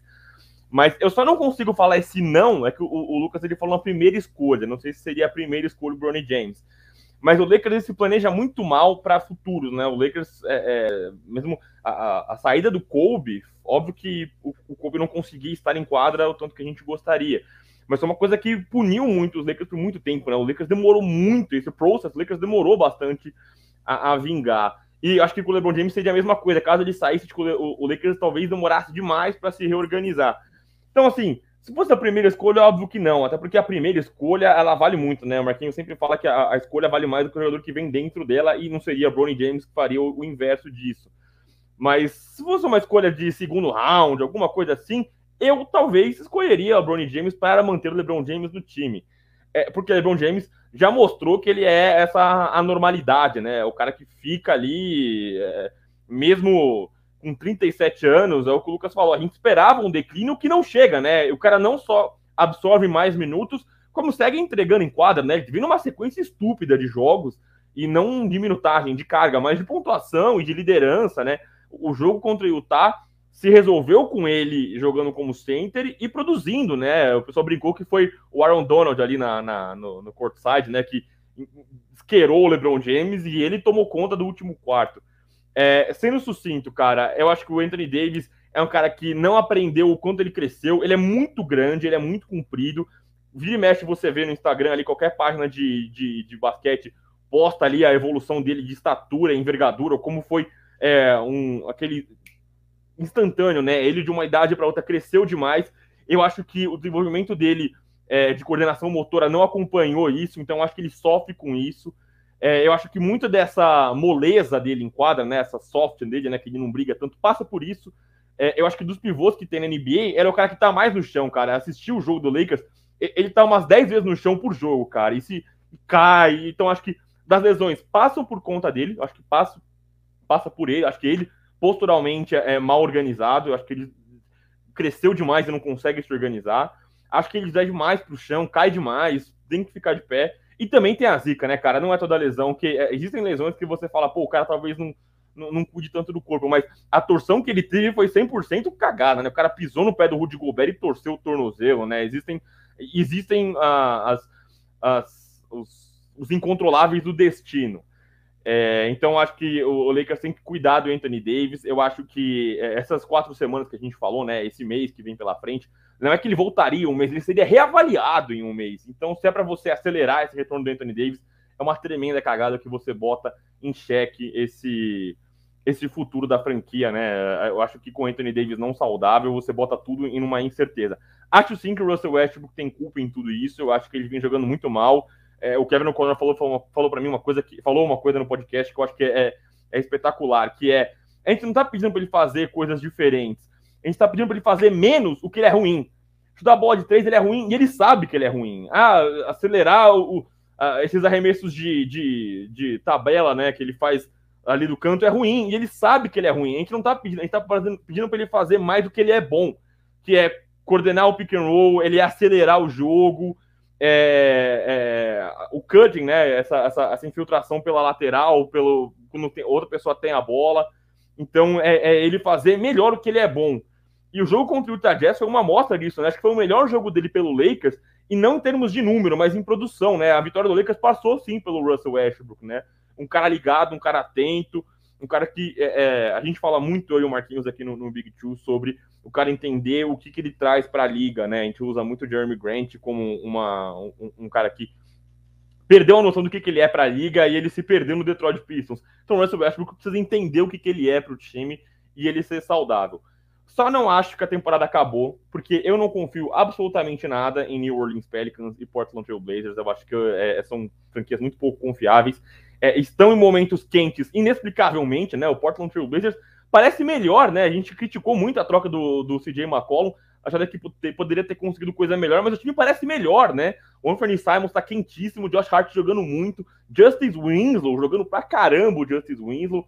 Nurkic voltou Cuidado, não fale mal do homem. O homem só não sabe bater lance livre, tirando isso.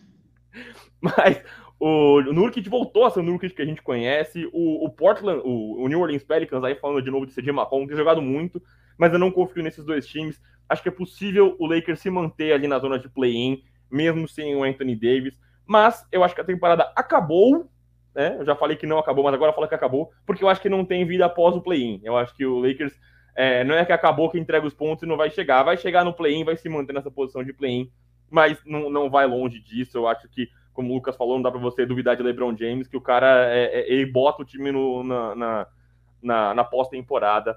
Mas eu acho que não há futuro além disso. Eu acho que o Lakers se planeja muito mal, se organiza muito mal. Acho que o Lakers dele é muito favorecido e agraciado por ser o Lakers, né? Por ser Hollywood, por ser essa franquia que atrai tantas pessoas mas eu acho que de planejamento, organização, é, é GM que pensa no, na frente é, é, pouquíssimo, né? E aí são é, incontáveis amostras que a gente tem. Então acho que não acabou porque vai chegar no play-in, mas eu acho que não há vida pós-play-in.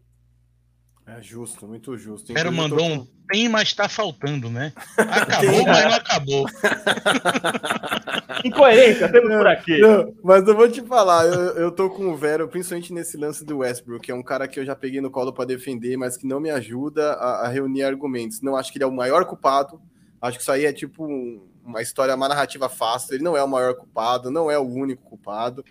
A única parada é que realmente é isso que o Kevin O'Connor fala e eu concordo tanto. E para mim parece tão simples. Eu realmente, enfim, embora o Vogel não seja dos caras mais inteligentes, principalmente no ataque, acho que uma coisa que o, o próprio Westbrook podia reavaliar, quer dizer, fazer menos daquilo que você faz mal e fazer mais daquilo que você faz bem. Não é tão difícil assim. Eu sempre brinco com o Vero que às vezes quando você tem uma equipe, enfim, trabalhando nas mais diferentes áreas, muitas vezes você tem que aprender a delegar, cara, porque é impossível que você viva uma síndrome do pato bem sucedida, que é fazer absolutamente tudo e fazer tudo bem feito. Então, muitas vezes eu acho que você tem que entregar a outras pessoas é, a responsabilidade de fazer coisas que as pessoas fazem melhor. Então, se o Malik Monk chuta melhor, que o Malik Monk chute mais bolas e eu chute menos. Se eu infiltro, se eu infiltro melhor, eu infiltre mais. Enfim, é, é, me parece muito lógico, mas é engraçado, porque o Russell Westbrook é um cara que ele é um divisor de de. Ele é um cara, como eu posso dizer, ele divide opiniões como nenhum outro, assim. É, o, o, por exemplo, o Silver é apaixonado por ele e defende absolutamente tudo que ele faz, não importa quantas vezes ele, ele ferre o Lakers. E o Lucas Davi tá no bonde dos defensores também. Eu já fui, hoje em dia só. É, ele tá no defensor porque ele isso lhe convém, né? Eu só queria. Eu só queria trazer só uma coisa que meu amigo meu Vitinho... time foi amar demais. É. O Vitinho, meu grande amigo, trouxe aqui enquanto eu falava que realmente o Lakers, é, para o futuro, né? Se a gente pensa na saída do LeBron e tudo mais, a gente tá falando aí uma temporada 23-24 que só tem basicamente Anthony Davis e THT em contrato, ou seja, 51 milhões comprometidos, e depois disso é, tem uma play option para 24, 25, obviamente, mas é, a partir do ano que vem, né, o Lakers basicamente tem tudo aquilo que ele gosta, né, que é começa a ter cap space, né, com a eventual saída do LeBron, com saída do Russell Westbrook, que eu acredito que não deva ser renovado, né, e mais outros jogadores que só estão a curto prazo aí, como Carmelo, Trevor Ariza, etc. É, então, assim, eu acredito que a gente possa ter mais um ano dessa tentativa maluca, né? AD eventualmente jogando, LeBron e Russ. Aí se monta um elenco ao redor de alguma forma, como fizeram esse ano. Talvez se troque um técnico para tentar justificar algo. E a partir daí o Lakers volta a ser Lakers de novo, né? Vai atrás Acho de um free agent, um né? treinador que foi campeão da NBA, viu? Complicado. É, meu amigo. É, e aí, é, depois disso, faz a mesma coisa. Tenta ir atrás de uma estrela, seja por troca, seja por free agency, por aí vai, né? Então, assim, é o que eu sempre falo no 48. Você torce pro Lakers, beleza. Agora se acostume que a gente não vai pegar jovem, vai ficar desenvolvendo jovem, vai ficar draftando alto. É, não vai rolar. Isso aconteceu com Magic Johnson e Kobe Bryant. Então, assim, é, uma vez a cada 300 milhões, né, passa o comentário. Andrew Bynum, acho que foi o último. Me corrijam aí se eu tiver errado. O resto, é segunda esco é, escolha de segunda rodada, pique alta no draft, e aí a gente tem um baita scout, né? Tem um time muito bom que acha alguns estilos aqui e acolá, então assim, é isso. Você quer ver o Lakers para ir draftar Evan Mobley, Cade Cunningham, etc, etc, esquece, não vai rolar. Depois que eles forem draftados, a gente tenta roubá-lo. É isso, é isso. Acontece, só que a gente troca, né? Brandon Ingram, D'Angelo Russell, Lonzo é. Ball. Draftar acontece. É. Não fica aqui. Não, draftar e desenvolver não vai rolar. Então, assim, torça pro Lakers sabendo que é esse sofrimento. Ou você vai atirar lá em cima e ser campeão, ou vai atirar lá em cima e acertar lá embaixo e passar muita vergonha. Então, assim, é isso. Acostume-se. Dá para dizer que tá errado? Não sei. Continua ganhando título aqui e acolá, fazer o quê, né? Então, não dá para julgar, né? É difícil. É difícil. Eu, inclusive, eu só ia responder o Sandro aqui que perguntou: mas se o Westbrook tomar decisões erradas não é culpa do coach mais que ele mesmo? Não, é dele, porque é ele que tá na quadra, é ele que tá com a bola na mão. Eu acho que alguns jogadas são mal desenhadas, é, o esquema não o favorece, mas das decisões são deles. Tanto é que, quando ele bota um pouquinho a mão na consciência, ele muda de um, de um jogo para o outro, ele muda a atitude dele. Assim como lá no Rockets, ele teve uma meia temporada ali pós All-Star Game, até onde eles foram desclassificados pelo Lakers na bolha, ele jogou muito bem o fino da bola, justamente focando nisso que a gente está falando. Agora ele tem feito isso, quer dizer, tem jogos Lakers que ele faz, tem jogos que não. Eu, para mim, só acho que claramente tem um lance de que eles não respeitam o Frank Vogel. E aí sim eu concordo com o João, que é, mano, se os caras não respeitam, não interessa se ele é bom ou se ele não é. Se os caras não o respeitam e você Mas... não vai jogar as estrelas fora, você precisa trocar o técnico tu desconfia disso, eles estão falando publicamente já. É, então. É isso. já é. Ser, publicamente. Eu quis ser delicado, né? Porque eu acho que, enfim, é, uma, é um processo de fritura muito complicado esse de técnico, que eu acho que na NBA a gente via menos anos atrás, eu acho. Mas sabe? tem culpa do coach também, tá? Lógico que tem, pô, tem um monte, tem um monte de culpa demais, dele. Demais, Nossa, demais. É, é, e, e é por isso que um, um Doc Rivers, né?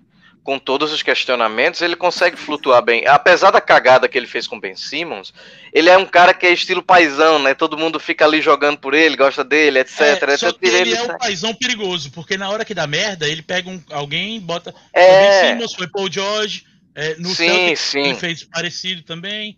Ele já fez Mas o que eu digo, Lucas, é que pelo menos na temporada o negócio não desanda, né? Então ele chega no playoff, e se não desandar no playoff, ele é um candidato. O problema é que se você pega um Frank Vogel da vida, ele não tem controle algum de vestiário. Ele é um tipo, entre aspas, técnico, que é extremamente focado em uma coisa, de uma metodologia, porque ele precisa de jogadores específicos para executar aquele funil que ele gosta na defesa, e se isso não rola, ele não consegue se adaptar. Até tenta, mas ele não consegue. Ele não é como Tailu, que talvez não seja estilo paisão e não perca o vestiário, mas ele é um cara, cara que consegue fazer tudo funcionar bem e não perder o vestiário como consequência. Agora, se o negócio não funciona bem e ele começa a perder o vestiário, ele não tem a capacidade do Doc Rivers tem de conseguir, não, pessoal, vamos aqui, meio estilo Joel Santana mesmo, né? Vamos aqui jogar pelo menos até o final da temporada e depois a gente resolve isso aqui. Então, para mim, é o primeiro passo, como eu falei. Frank Vogel precisa sair. Não tem como a gente fazer um teste real, né, meu amor? Catarina veio aqui, ó. Ela veio fazer uma. Não tem como a gente fazer um teste real com o Frank Vogel no comando. Então, assim, é, até pra gente saber qual é a real situação do Lakers. Tá certo, meu amor. Manda um beijo ali pro pessoal. Eu fui dar uma olhada aqui nas últimas escolhas de draft do Lakers. Não é que o Lakers não sabe escolher. É que realmente não tem a menor paciência para ficar com um jogador novo lá. Né? Escolhe bem. Acho que pouquíssimas escolhas do Lakers são caras que não estão mais na liga. Vamos pegar só os últimos cinco anos aí. Sai um Jaden McDaniels, que nesse time do Lakers agora estaria ajudando um absurdo. Sai um DeAndre Hunter, que também poderia ajudar. Saiu um Lonzo Ball. Então, assim, tem, aí tem o Brandon Ingram no ano anterior, o D'Angelo Russell, o Larry Nance. Não é que não sabe escolher. O negócio é que a filosofia, a cultura do Lakers, que vem desde os tempos do Showtime, é de ter os melhores jogadores disponíveis. Então, é, na verdade, as escolhas são muito boas, Lucas. É, é. Não dá para dizer que a gente errou a escolha. É isso, considerando que tem, né? Então. Mas, é... então, mal comparando, fazendo um paralelo, é basicamente o que o Los Angeles Rams tem feito aí nos últimos anos, né? Draft é, é, é subestimado, é superestimado. Vamos trocar as escolhas e trazer. Gente, o problema é que. O problema é que ganha um título e justifica, né? Agora, quando não ganha, fica feio. Exato, as vitórias curam todas, toda e qualquer ferida ou problemas. É, galera, seguinte, estamos aí com uma hora e vinte um bom público hoje. Agora, 89 pessoas no total aqui nas duas lives. Eu queria, meu, nunca, parabéns. Nunca, muito, muito nunca, nunca teve tanta gente pra ver o João Lima falar absurdo. eu, eu, fiquei até com medo agora que trouxeram um número. Porque... Eu tô encabulado aqui. Aí, ó, e continua subindo. Agora tá em 90. A gente tinha o desafio de fazer 100 like. pessoas. Isso aí. 100 pessoas simultaneamente, 100 likes, pelo menos durante a live. A gente alcança isso às vezes ao longo da semana. Mas eu quero agora, você que tá aí. Vou mandar a Priscila entrar aqui aqui, peraí. Like aí.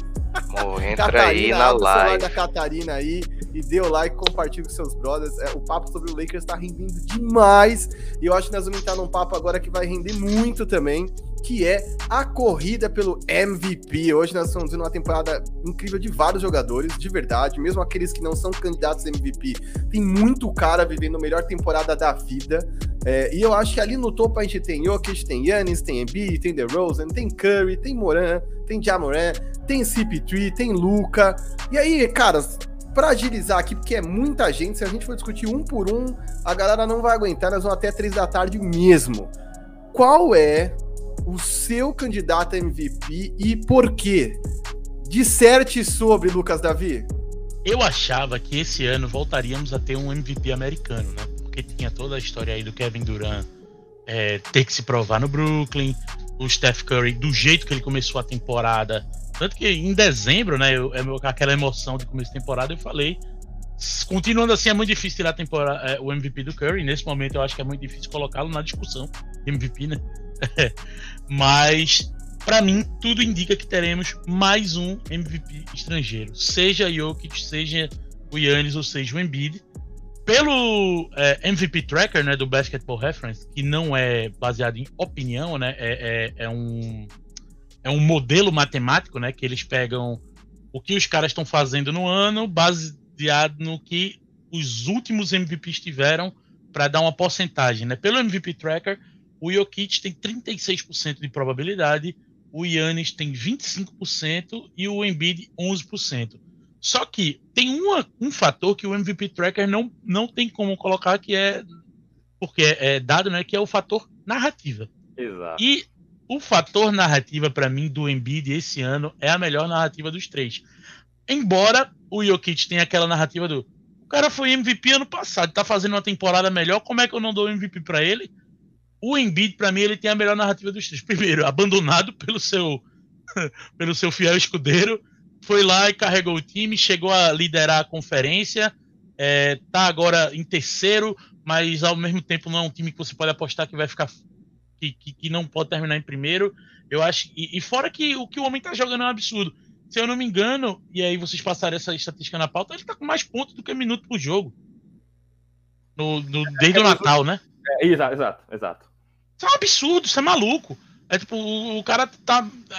É, sei lá, o cara virou um jogador de fantasy só que na vida real. Então é, é, é, absurdo. Então eu vou, eu se eu fosse escolher o meu MVP hoje, somando tudo e principalmente somando a narrativa, eu iria de Joe Embiid. Boa. E você, João? Pega, pede ajuda das universitárias aí da Catarina e manda. Filha, qual o teu MVP? Ela vai pensar. Vai pensar. Eu não consigo não dar o Jokic, eu acho que tem a estatística legal, né? Apareceu dia desses aí, o time é 10 pontos melhor com ele quadra e 10 pontos pior sem ele em quadro, ou seja, ele faz 20 pontos por 100 posses de diferença, é uma coisa. 20 pontos por 100 posses de diferença, velho. 20 pontos é muita coisa. Então, assim, é... e fora a narrativa que eu gosto muito também, como o Lucas falou, ele foi o MVP do ano passado. A gente tinha essa percepção no, no 48, pô, não é possível que vão dar para outro. É, estrangeiro, ainda mais dar um bi pro Jokic, né? Imagina, mas hum, eu acho que não tem como assim. E tem um negócio que joga contra o Embiid para mim, é que essa adaptação, mesmo que leve que ele vai ter que fazer com Harden. Talvez algumas coisas ele vai ter que ceder nesse finzinho de temporada. E é bom a gente lembrar que o MVP, apesar de ser obviamente da temporada, tem muito da corrida final, né? Então, como chega isso na hora da votação? É, eu gosto mais do Jokic no momento e eu gosto muito do Yannis. Eu acho que ele merece também demais levar esse MVP de novo, porque dependendo de como terminar a campanha do Milwaukee, eu acho que ele vai estar um, um forte case aí. O Yannis tem jogado de uma forma que não é só empilhar estatísticas como ele fez a temporada, as temporadas até agora, né? É, ele tem sido completamente aquele oposto da crítica do Harden, sabe, de um tempo atrás. E parece que o Harden virou o que ele criticou e antes virou outra coisa completamente distinta. É, o que esse homem tem jogado de forma inteligente, o pull-up do Yannis evoluiu de uma forma fantástica. Assim, ele não é mais aquele jogador que tem um arremesso errático. Ele tem uma, você vê que é técnica, que ele está treinando, que ele está mudando aquilo, sabe? Que ele chega toda temporada e adiciona uma coisa. Então, ele tem cometido menos faltas de ataque, por exemplo. Ele tem passado a bola muito bem. Ele tem feito decisões muito boas na hora de é, infiltrar e perceber que estão indo cavar aquela falta que tentavam por causa do treino desgovernado que ele era, né? E agora ele acha os jogadores, ele acha seus companheiros, ele arremessa no pull-up, ele arremessa na meia distância, ele arremessa de três pontos.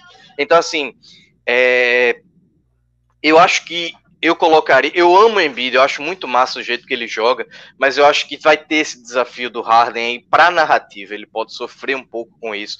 Eu acho que entregar para um dos três estaria em hum, fantásticas mãos, porque veja só, a gente tá falando de três caras e a gente não consegue colocar Chris Paul, de Rosen, por exemplo, no nível desses três, apesar das temporadas fantásticas de cada um, sabe? Então, assim, por mim até dividia. Esperava que rolasse um, um, um, jeito que a pontuação ficasse empatada nos três e que dividisse esse MVP, porque são três caras que para mim estão claramente acima do restante da NBA hoje, até de Kevin Durant, até de LeBron James, especialmente quando a gente fala no, no conceito de levar o time todo junto com eles. Então, para mim, os três estão acima e ficaria com os três hoje se eu fosse votar NBA, deixa eu votar, é, eu votarei no Jokic, mas meu segundo, incrivelmente, seria o Yannis, porque eu acho que esse homem, ele traz se transformando no que LeBron foi na década passada pra gente, sabe? É aquele cara que é extremamente dominante o tempo todo e fantástico e sempre candidato a MVP e talvez nem sempre votado, na verdade, né? A gente sabe que LeBron teve uns dois MVPs aí talvez roubados dele, né? E eu acho que a gente não pode ficar cometendo erros só porque a gente cometeu no passado. Então, eu iria de Jokic e iria de Yannis em segundo lugar. Vero, só antes de você falar, 75 pessoas na live agora. Por favor, mandem os seus MVP. MVPs. Coloquem aí, eu acho que tem que ser esse cara, por isso, por isso, por aquilo. Uma galera aqui já mandou The Rosen, eu tô colocando enquanto a gente fala, mas mandem os seus MVPs. Essa conversa muito boa, porque eu acho que tem um lance do com quanto o cara produz de highlight, o quão é interessante ver o time dele jogando. Tem muita gente que aposta em caras que a gente nem citou, mas porque tem visto muito highlight, tem visto narrativas interessantes em torno desses caras, versus, por exemplo, um Jokic que está arrebentando estatisticamente, mas num time não tão atraente e que também não domina a sua conferência. E aí eu mando para você, velho, quem é o seu MVP? É, e lembrar também que nós estamos com 91 likes, mais 9 a gente bate 100, e o terceiro Big Two seguido que a gente bateria 100 likes. Então, se você não deixou, por favor, nos agra agracie com o seu likezão ali, pra gente bater 100 mais uma vez. É, eu acho que todos esses casos que a gente citou até agora, eles têm três coisas importantes para MVP, né? Que são números, né? Estatísticas, papo de nerd. É, eles têm também é, o, o, a coisa que é atrativa ao olho, né? Existem basquetes que não são gostosos ao olho, né? Mas todos eles é legal de você assistir. E eles têm narrativa. Acho que os três têm narrativa para contemplar, para levar esse prêmio de MVP. E é maluco a gente não colocar o DeRozan, né? O DeRozan tá com médias surreais, né, no, no, Chicago Bulls, e a gente, nenhum de nós aqui colocou o DeRozan nessa briga. É, é, eu vou um pouco no que o João falou, cara. Eu acho que o meu MVP seria o Nikola Jokic, porque ele tá melhor do que ele foi no, na temporada de MVP dele. É, é maluco você. Se, se o, o, João trouxe a estatística que eles são 10 pontos pior e 10 melhor com a diferença do Jokic fora e dentro de quadra. E é maluco como isso é completamente visível, cara. Você não precisa abrir estatística para você ver isso. Você vê o Denver Nuggets sem o Nikola Jokic e é uma coisa assustadora, cara. É uma coisa de maluco, como é horrível o time do Denver Nuggets sem o Nikola Jokic e como é um time competitivo quando ele tá em quadra. É doido como ele, eles são chatos quando o Jokic tá em quadra. E com uma diferença, né? Eles estão sem o Jamal Murray, eles estão sem o Michael Porter Jr.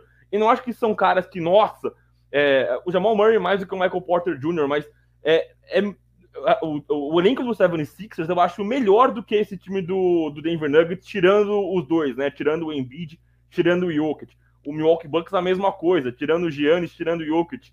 É, eu acho que o, o, o Nicole Jokic tem feito um milagre com esse Denver Nuggets e todas as estatísticas, papo de nerd, estatísticas avançadas, ele tá liderando tudo. Ele tá fazendo uma temporada em estatísticas avançadas que nunca aconteceu na NBA. Ele está destruindo é, o, a, o, tanto de que ele influencia nas vitórias do Denver Nuggets.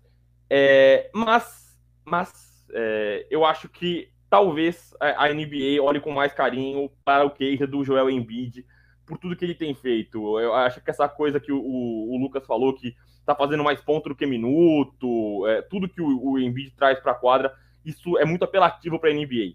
O meu voto pessoal seria o Nikola Jokic, porque ele se tornou, até o que ele é horrível, a gente brincou com o Westbrook, né, o que você faça mais do que você é, é, é bom e deixa de fazer o que você é ruim, ele era horrível na defesa e se tornou um ótimo defensor, ele é bom, ele, não é só regular, ele é bom em estatísticas defensivas também, o Nikola Jokic. Meu voto pessoal seria o Nikola Jokic, mas eu acho que a NBA vai olhar com mais carinho para o case do Joel Embiid. Só acho que o Joel Embiid fica fora dessa se o James Harden de fato absorver é, o volume do Joel Embiid, e o que eu acho que deve acontecer. E aí não é que o Embiid vai jogar mal, ele vai, vai dividir essa pontuação. O Harden vai absorver essa pontuação que o Embiid tem. E antes de devolver para você, Marquinhos, eu quero saber a sua opinião também. Eu acho que um cara que vai entrar um pouquinho nessa conversa, tardiamente, mas vai entrar, é o Luca porque depois que saiu o Porzingis, ele está jogando feliz. O Luca está amassando, o Luca está destruindo no Dallas Mavericks. Embora o Lucas Davi torça ali o, o rosto dele para o Lucas Doncic, eu acho que a NBA adora isso, né? O Luca tem um impacto muito grande em jovens, especialmente, né? A molecada gosta muito do Luca. Então acho que ele vai entrar nesse papo também. Tardiamente, não vai ser o suficiente para levar, mas acho que ele vai entrar nessa conversa também. Eu não, é, não, com... não, não, não pelo Doncic, mas porque eu acho que o Jamoran tem mais casos do que ele. É, então, eu tô vendo aqui agora tá aberto. Nos últimos 10 jogos, o Doncic tá com médias de 31,6 pontos, 10,3 assistências, 9,2 rebotes. Isso quer dizer o quê? Praticamente média de triple-double, enquanto o Jamoran tá com 32,4 pontos, que é altíssimo em termos de pontos, para um cara que não é um especialista de três, principalmente. 6,2 rebotes, 6,4 assistências, liderando o Memphis no 8-2. Quer dizer, é, cara, que temporada maravilhosa, de verdade. Que temporada maravilhosa de poder ver tantos caras tão bons de posições diferentes, né? A gente fala muita coisa de ah, o basquete perdeu as posições e tudo mais, mas os caras ainda têm muita função e é muito louco ver cada vez caras mais completos nas mais diferentes posições, ainda que elas sejam caindo em desuso é, e tendo temporadas assim assustadoras, né? Pelo menos em períodos de tempo, meses, é, caras que tem, consigam ter média triple double como se nada fosse, assim, é uma coisa muito assustadora que enfim se deve a vários fatores, mas que ainda assim é importante. Cara, até engasguei aqui. Que difícil eleger um MVP, porque eu acho que estatisticamente e observando o jogo é muito difícil não dar para o Jokic. Eu tive, enquanto a gente estava vendo aquele jogo do Lakers, eu estava vendo ao mesmo tempo, graças ao League Pass, melhor invenção do ser humano que ama basquete em todos os tempos, eu estava vendo paralelamente Nuggets e, e Warriors. E eu estava desacreditando que o, o Nuggets não tinha liderado o jogo até o último minuto e venceu o Warriors. E aí foi uma loucura porque tivemos até participação ali da esposa do João agora. Mas... Ela fez uma cara de surpresa depois. Dá um tchau aqui, amor. Mas, cara, como ele tem essa capacidade de envolver todos os caras, independente dos, do nível do jogador que tá ali no seu elenco de suporte, e tornar aquele time competitivo. Quer dizer, ele não só é, melhora os caras, enfim, nos mais diferentes motivos, mas eu acho que ele faz os caras acreditarem. A real é quando você tá apanhando de um Warriors de 10, 15 pontos ao longo, ao longo de um jogo todo, com o Andrew Wiggins, o Kuminga dando enterrada de costas, o Curry metendo bola de três quase do logo. O normal seria você esmorecer, né? Você falar, ah, cara, puta, na boa, Jamal Murray não tá aqui, Michael Porter não tá aqui, por que nós estamos jogando essa porcaria? E os caras estão com sangue nos olhos, os caras foram para cima do, do, do Warriors, metendo bola no último segundo, calando, a, a calando o São Francisco e, cara, eu, eu acho que isso é inegavelmente uma narrativa que a gente tem que prestar atenção. Não é um jogo tão sexy para a maior parte das pessoas, quer dizer, não são as enterradas espetaculares de Amoran, não são as enterradas e as jogadas maravilhosas que o DeMar DeRozan tem feito. O, Yannis, o, o Embiid é um cara muito dominante, o Yannis também produz muito highlight, mas é inegavelmente incrível o que esse cara é capaz de fazer pelo time dele e onde o time dele tá, graças a ele literalmente graças a ele, quer dizer, nenhum elenco de suporte de qualidade acima de mediana e o cara tá carregando o time. Então, é, eu acho que eu daria para o Nikola Jokic também. É, sei, e não só não sei se a NBA dá, vai dar para ele, porque eu acho que o jogo dele não é tão sexy assim. A NBA, enfim, já tá há muitos anos dando para é, caras, como é que eu posso dizer, para estrangeiros. Você já viu o Jokic dando um passe, né? Da é a coisa mais linda, mas é que mercado? Como é que isso não é sexy? Mas é que é o tipo de coisa que eu acho que a gente que é doido por basquete gosta. Eu não sei se o cara que é novo usuário, light user da NBA, que pega ali na não. TNT no YouTube, se ele não. pira no Nikola Jokic, entendeu? Não, é porque ele vai lembrar do Jokic sentado na charrete falando que gosta de cavalos. e isso, isso não é hype, não é drip, não tem swag. É isso. é isso, entendeu? É, é, eu acho que muitas vezes pro light user também não. Se você é um amante do basquete, se você quer aprender mais sobre basquete, cara, eu recomendo, assista os melhores e assista o Jokic. É incrível tudo que esse cara faz, com o tamanho que ele tem, inclusive. Mas é isso, eu só fico na dúvida se o light user pira tanto nele se a NBA não vai ficar pensando nisso, porque a gente sabe, a NBA, quando ele elege o MVP, ela elege uma cara para a liga, né? Quer dizer, ele, ela pensa num cara que faz sentido vender. Esse, isso aqui é o que nós temos de melhor. E já não bastasse a fila de estrangeiros que tem sido o rosto, eu acho que é um cara que talvez não seja. É, não viva um hype Mas, como vive um, por um Luca, lado, por exemplo, entendeu? Por um lado, eu acho que fico... até injustificado às vezes. Por um lado, eu tava tendo essa discussão essa semana. Não sei se é ruim pra NBA ter um estrangeiro como rosto, porque o mercado esportivo americano ele é hard user e hard consumer de tudo de NFL. A NFL praticamente só vende dentro dos Estados Unidos e ela fatura 4 bilhões a mais do que a NBA. E aí você vai ver essas. A, a, a NBA é quem está organizando a Liga Africana de Clubes, é, tem a parceria com o NBB, que eu nem sei se ainda tem, mas enfim, é, é, para a NBA é importante nesse momento se transformar numa Liga Mundial, porque é a chance dela botar caminho na frente da NFL aí, né? Tipo, do, dentro do dentro do mercado americano é uma batalha perdida para a NBA, né? Ao mesmo Faz tempo sentido. tem essa questão também. Faz muito sentido, muito sentido.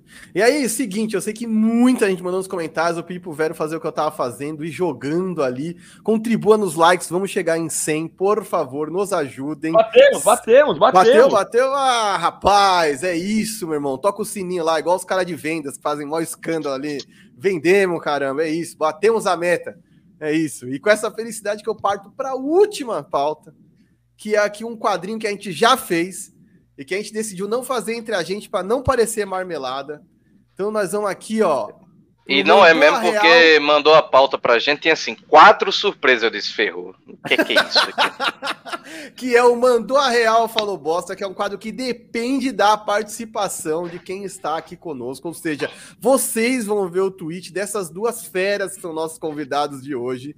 E vocês vão mandar aqui, se eles mandaram a real, se vocês concordam com eles, ou se eles falaram bosta, entendeu? Se eles falaram bullshit. Então, se eles falaram vários idiomas, inclusive várias merdas. e eu quero ver vocês sem papas na língua mandando aqui, porque eu vou colocar agora os tweets desses rapazes aqui com a gente. Vamos começar por esse aqui, ó. Cadê? Vamos lá. Os sounds, olha lá, ó. Vai culpar quem? e aí, vamos lá. Vocês, deixa eu até tirar aqui o bannerzinho para vocês poderem ver a cara do rapaz, que é o autor da, da pintura. Você lembra quando você mandou esse tweet, João? Sim, a gente tinha vencido, perdido pro. Foi pro Portland? É, eu acho eu, que era.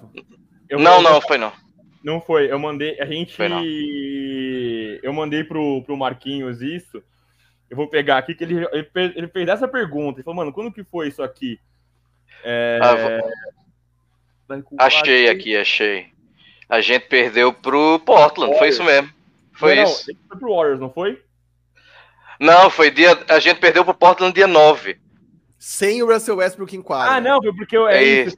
São Paulo isso. de Portland sem o Russell Westbrook. Isso, isso. O, o Portland alinhou com CJ Ellaby, Anthony Simons, Joseph Winslow, no, Nikola Jurkic, é, Yusuf Nurkic e, e, e, Ben McLemore, ou seja, a gente perdeu para um time da, da, da G-League, né? Aí, ok, Anthony Simons virou o novo Damian Lillard, né? Mas ainda assim, né, bicho? e aí, galera, o que vocês acham, mano? Mandou a real ou falou bosta? Porque, olha, meu amigo, tem bastante defensor do, do, do Westbrook nessa live aqui. Não, mas o que eu quis dizer com isso... Real. Não, é, o que eu quis dizer com isso foi que é, não, é, não é só culpar o Westbrook, né? É o Vogel também, né? O que é, como é que você vai para quadra, o time não tem motivação suficiente para vencer o Portland completamente ferrado, né? Você vê aqui, o Malik Monk meteu sete pontos. Sete pontos. Ele arremessou oito bolas, velho. Tipo, poxa, você já tá sem Russ, já tá sem o usage dele ali. O, o, o Anthony Davis chutou 11 bolas em 40 minutos. Qual é a vontade desse time jogar e ganhar contra o Portland, sabe? A gente precisou do criticado Taylor Horton Tucker, foi o melhor jogador do time no, no, no jogo, sabe? É, é, bizarro, né? É bizarro, enfim. E tu, Lucas, o que, que, você acha? Mandou a real, é isso? Não tem que culpar o Russell Westbrook? Ele é inocente?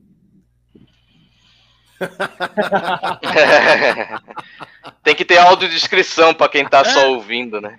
Russ é inocente. Ponto. é isso, é isso, mano. O Matheus até mandou aqui, ó. E o LeBron, todo mundo é culpado menos ele? Hum.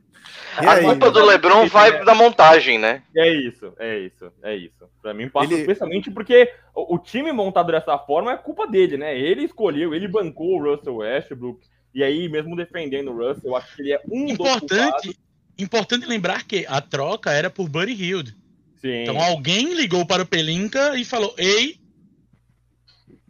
É, então quer dizer o, que é o GM LeBron James que é o culpado. Terrível, terrível GM LeBron James. terrível GM LeBron James. Então vamos lá, sem nem respirar, já vou mandar o próximo aqui. Lucas Estamos sendo atacados!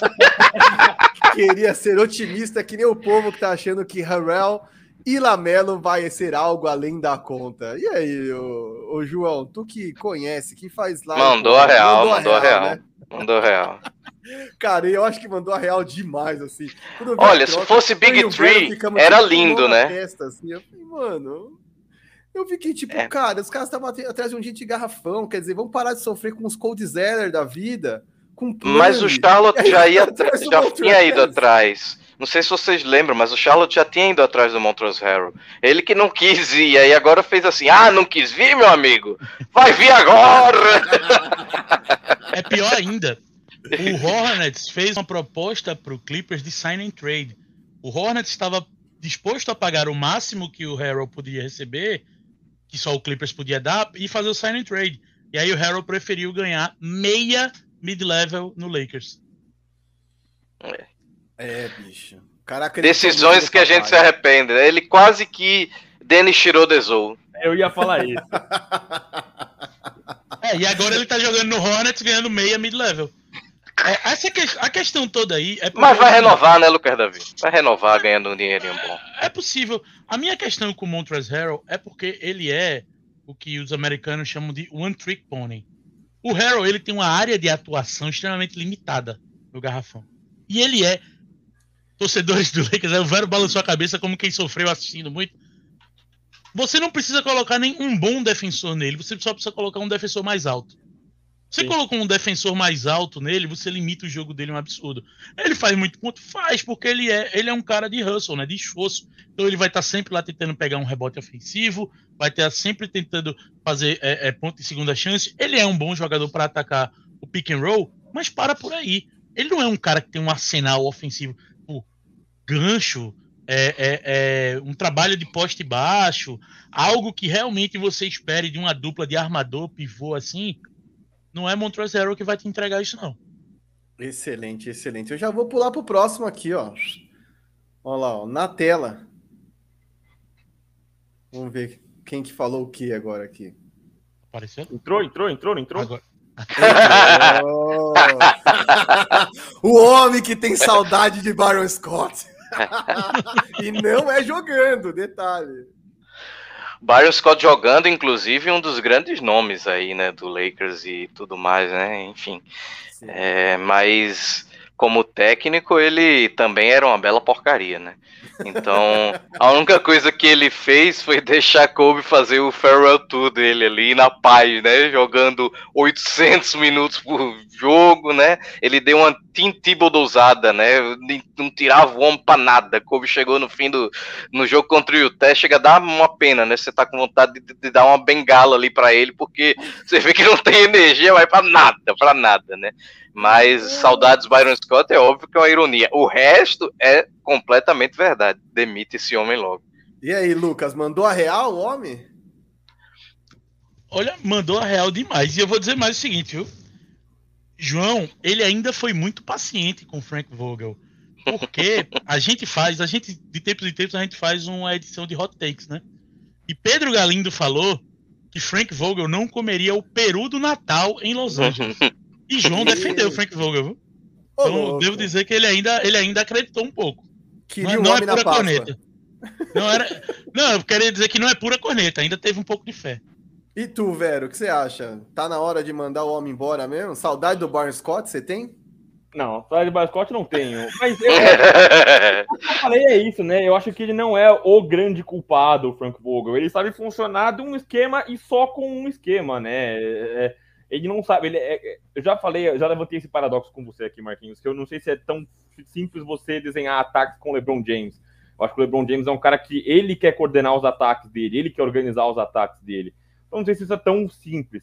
Mas o Vogel tem sim culpa, é, apesar dele não conseguir é, organizar um time que não tenha peças majoritariamente defensivas, ele errou demais as minutagens, deu muito espaço para DeAndre Jordan, deu muito espaço para Kent Bazemore, deu muito espaço para Avery Bradley. Até eu gosto do Avery Bradley, mas a forma como ele tem que ser usado é diferente.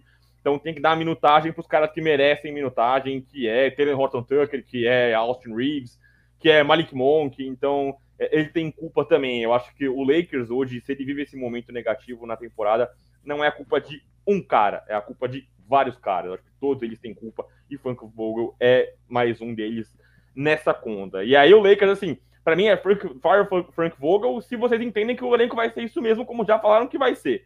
Se vai ser esse o elenco, se vocês podem ficar com esse elenco, aí demite o homem e traz alguém que consiga organizar minimamente esse time com as peças que estão ali. Justo, muito justo. Inclusive, gosto da fé que vocês têm, porque esse cara não caiu até agora e eu não sei explicar como. Eu não sei, de verdade. Agora que eu O mercado tá meio ruim também, né? É, sim, tem que ver é... isso, né? Aí essa aqui, ó, essa frase aqui eu achei excelente.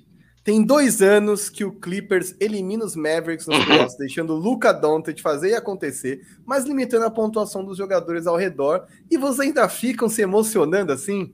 Lucas Davi. E aí, eu já jogo pro Vero. Mandou a real ou não mandou? Porque toda vez que tem Dallas e é, lá Dallas Mavericks e Los Angeles Clippers, tem essa coisa do lá vem o Luca, vai acabar com a gente, vai voar. E aí, no final das contas, o Clipper sai vitorioso. E aí eu quero saber, o Lucas mandou a real, Vero? Cara, não argumentar. Antes, antes de você falar, só uma coisa. Dos 10 jogos em que Luca Doncic fez mais pontos no jogo, 7 foram contra o Clippers. Na carreira, ele tem mais derrotas do que vitórias contra o Clippers. Então, é, é, é isso é só corrobora o que eu ia falar. Não argumentarei contra fatos o, Luca ele cai para os Clippers, então pronto, é, tem funcionado. Eu só acho que isso é você se, se basar pelo momento.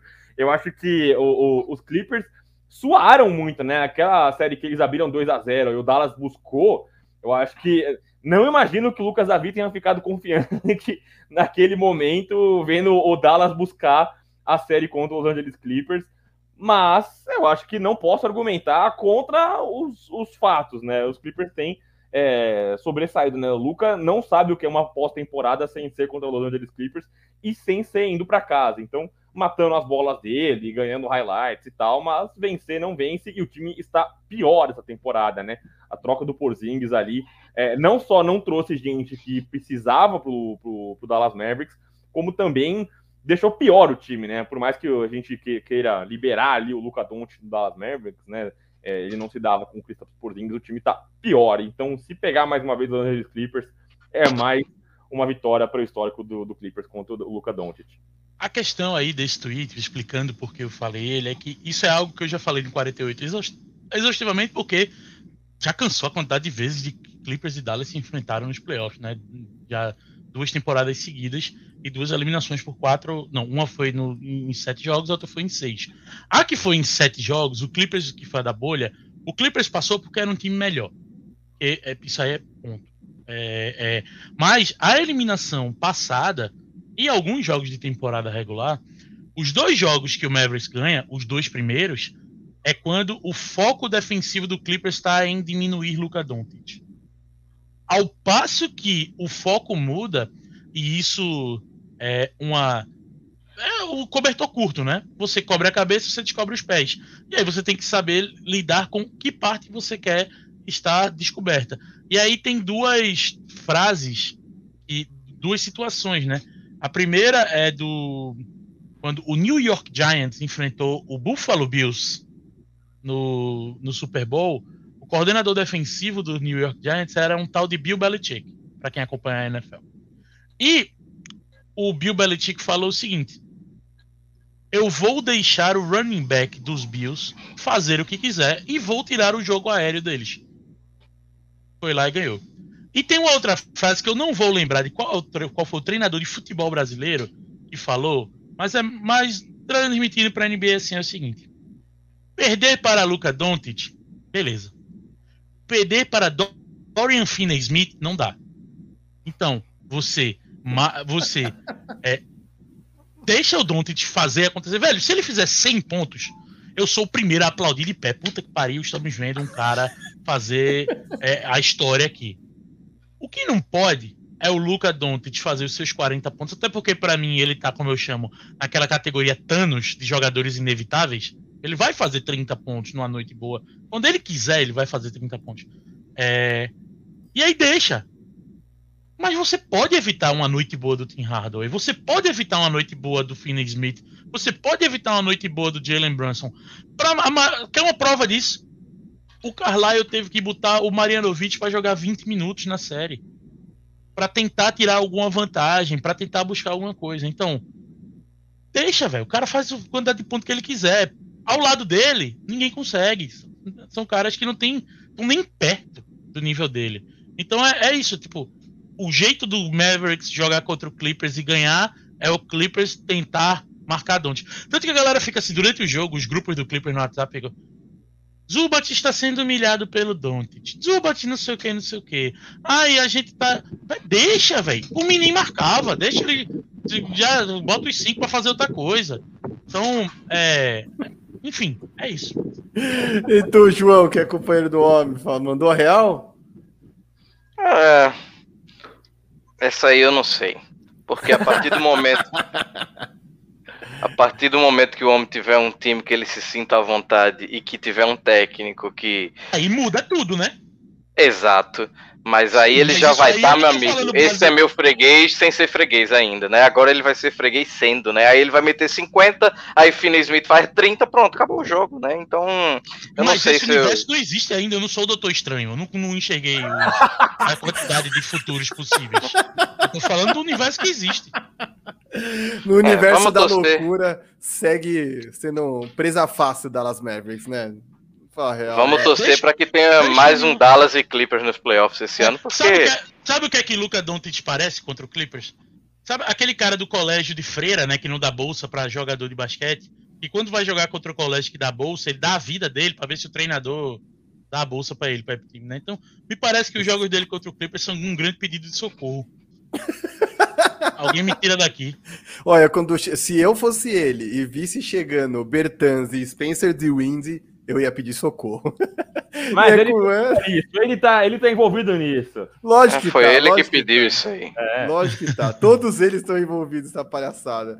Então é isso, gente. Chegamos ao fim de mais um Big Two Pod. Hoje um Big Two Pod especialíssimo com a galera do 48 Minutos. Se você ainda não é inscrito, repita o recado, se inscreva no canal, acione o sininho, deixe o like, siga comentando. Eu respondo as pessoas ao longo da semana. Então, se você não está vendo ao vivo, está vendo on demand, saiba que eu irei respondê-lo. Compartilhe nosso conteúdo, compartilhe a live dos caras também. É muito importante você compartilhar lá na Twitch. É muito legal o canal dos caras. Se você não vê, veja. O Big Two Pod é um podcast semanal caras fazem coisa todo dia durante a semana, então você vai ter mais frescor nas informações. E é isso, Vero. Palavras finais aí. Muito bom participar com essa live com vocês. Dei muita risada aqui. Darei algumas ainda com os grupos de WhatsApp, mas é isso. Me despeço por aqui. Vero?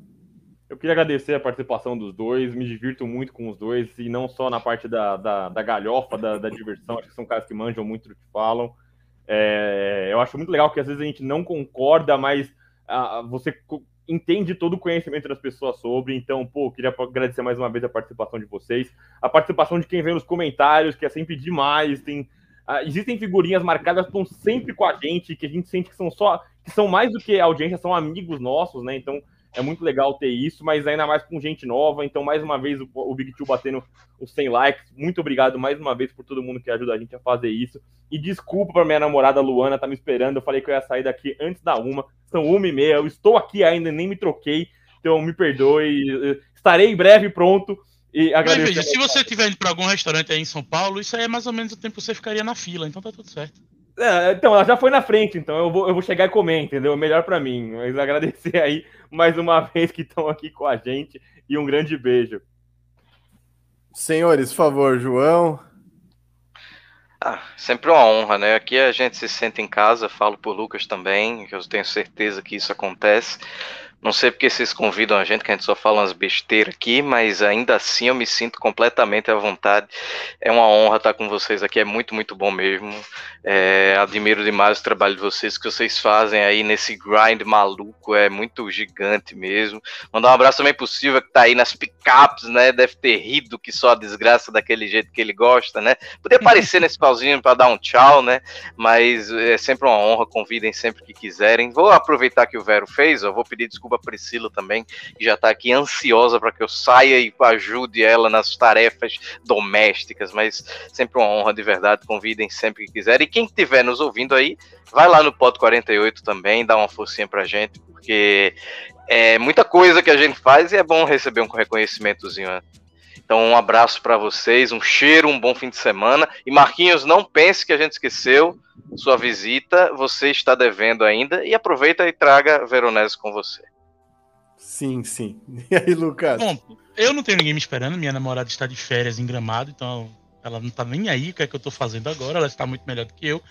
Eu vou, vou nessa aí. Então, aqui, ó, redes, sigam lá se vocês quiserem ver tweets como esses, ou muito piores, né? Porque eu acho que eles foram bons escolhendo o que eu tuitei. É, não sempre só sobre basquete, mas na maior parte do tempo sobre. E é isso aí, então, é, Marquinhos e Vera, você, já que vocês não foram na pizzaria, mês que vem tem o jogo da seleção brasileira sul-americana. Se vocês não forem no jogo, não digam mais que me conhecem por aí, tá? Onde vai ser? Que dia? Não saiu o estádio ainda, assim que sair você saberá. Pode ficar tranquilo. Por favor, porque o dia da pizza o realmente... dia é 26 de março. Não podia. O homem que 26, tá aqui, daqui, ó... Daqui pra 26 de março, dá tempo de você programar pra ir programar outra coisa pra mesma hora e desmarcar essa outra coisa que você programou pra mesma hora. Então, por favor. Olha o homem aí, apareceu. Putz, eu não vou nem falar das gargalhadas, eu só, eu, eu só liguei, porque eu ri muito, eu ri muito, eu ri absurdamente, absurdamente. Mas, Vero, ó, para de passar pano pro Frank Vogel. Você passa mais pano pro Frank Vogel do que eu passei pano pra Maria no BBB. É, é duro, é duro, é duro. Todo dia, todo Não tem um dia que um Veronese não passa um pano pro Frank de Vogel. Eu quero, ó, se acabar essa temporada, não tiver um Big Two Pod do Veronese pistolando e batendo na mesa, eu, eu me demito. Eu me demito. Eu não quero mais saber disso aqui. Tem que ter. Vocês cara, não... não ouvem o que eu tenho que ouvir? Tem que ter. Eu quero ver Veronese batendo na mesa. Acabou lá. O, o, o Lakers em décimo. Perde na primeira rodada de, do, do play-in. Eu quero Veronese batendo na mesa. É um absurdo. É. Um absurdo. Daqui a pouco eu vou meter um aceitas Mike Budenholzer, que vocês estão de sacanagem. Vou atender o pedido do Marquinhos. Lakers em décimo, fora na primeira rodada, eu venho sem camisa. Ah, aí sim! Aí sim! É isso que eu quero ver. É isso. E com essa eu me despeço, galera. Por isso que a gente não tem audiência. Hoje sem nudez. Hoje sem nudez. Tchau!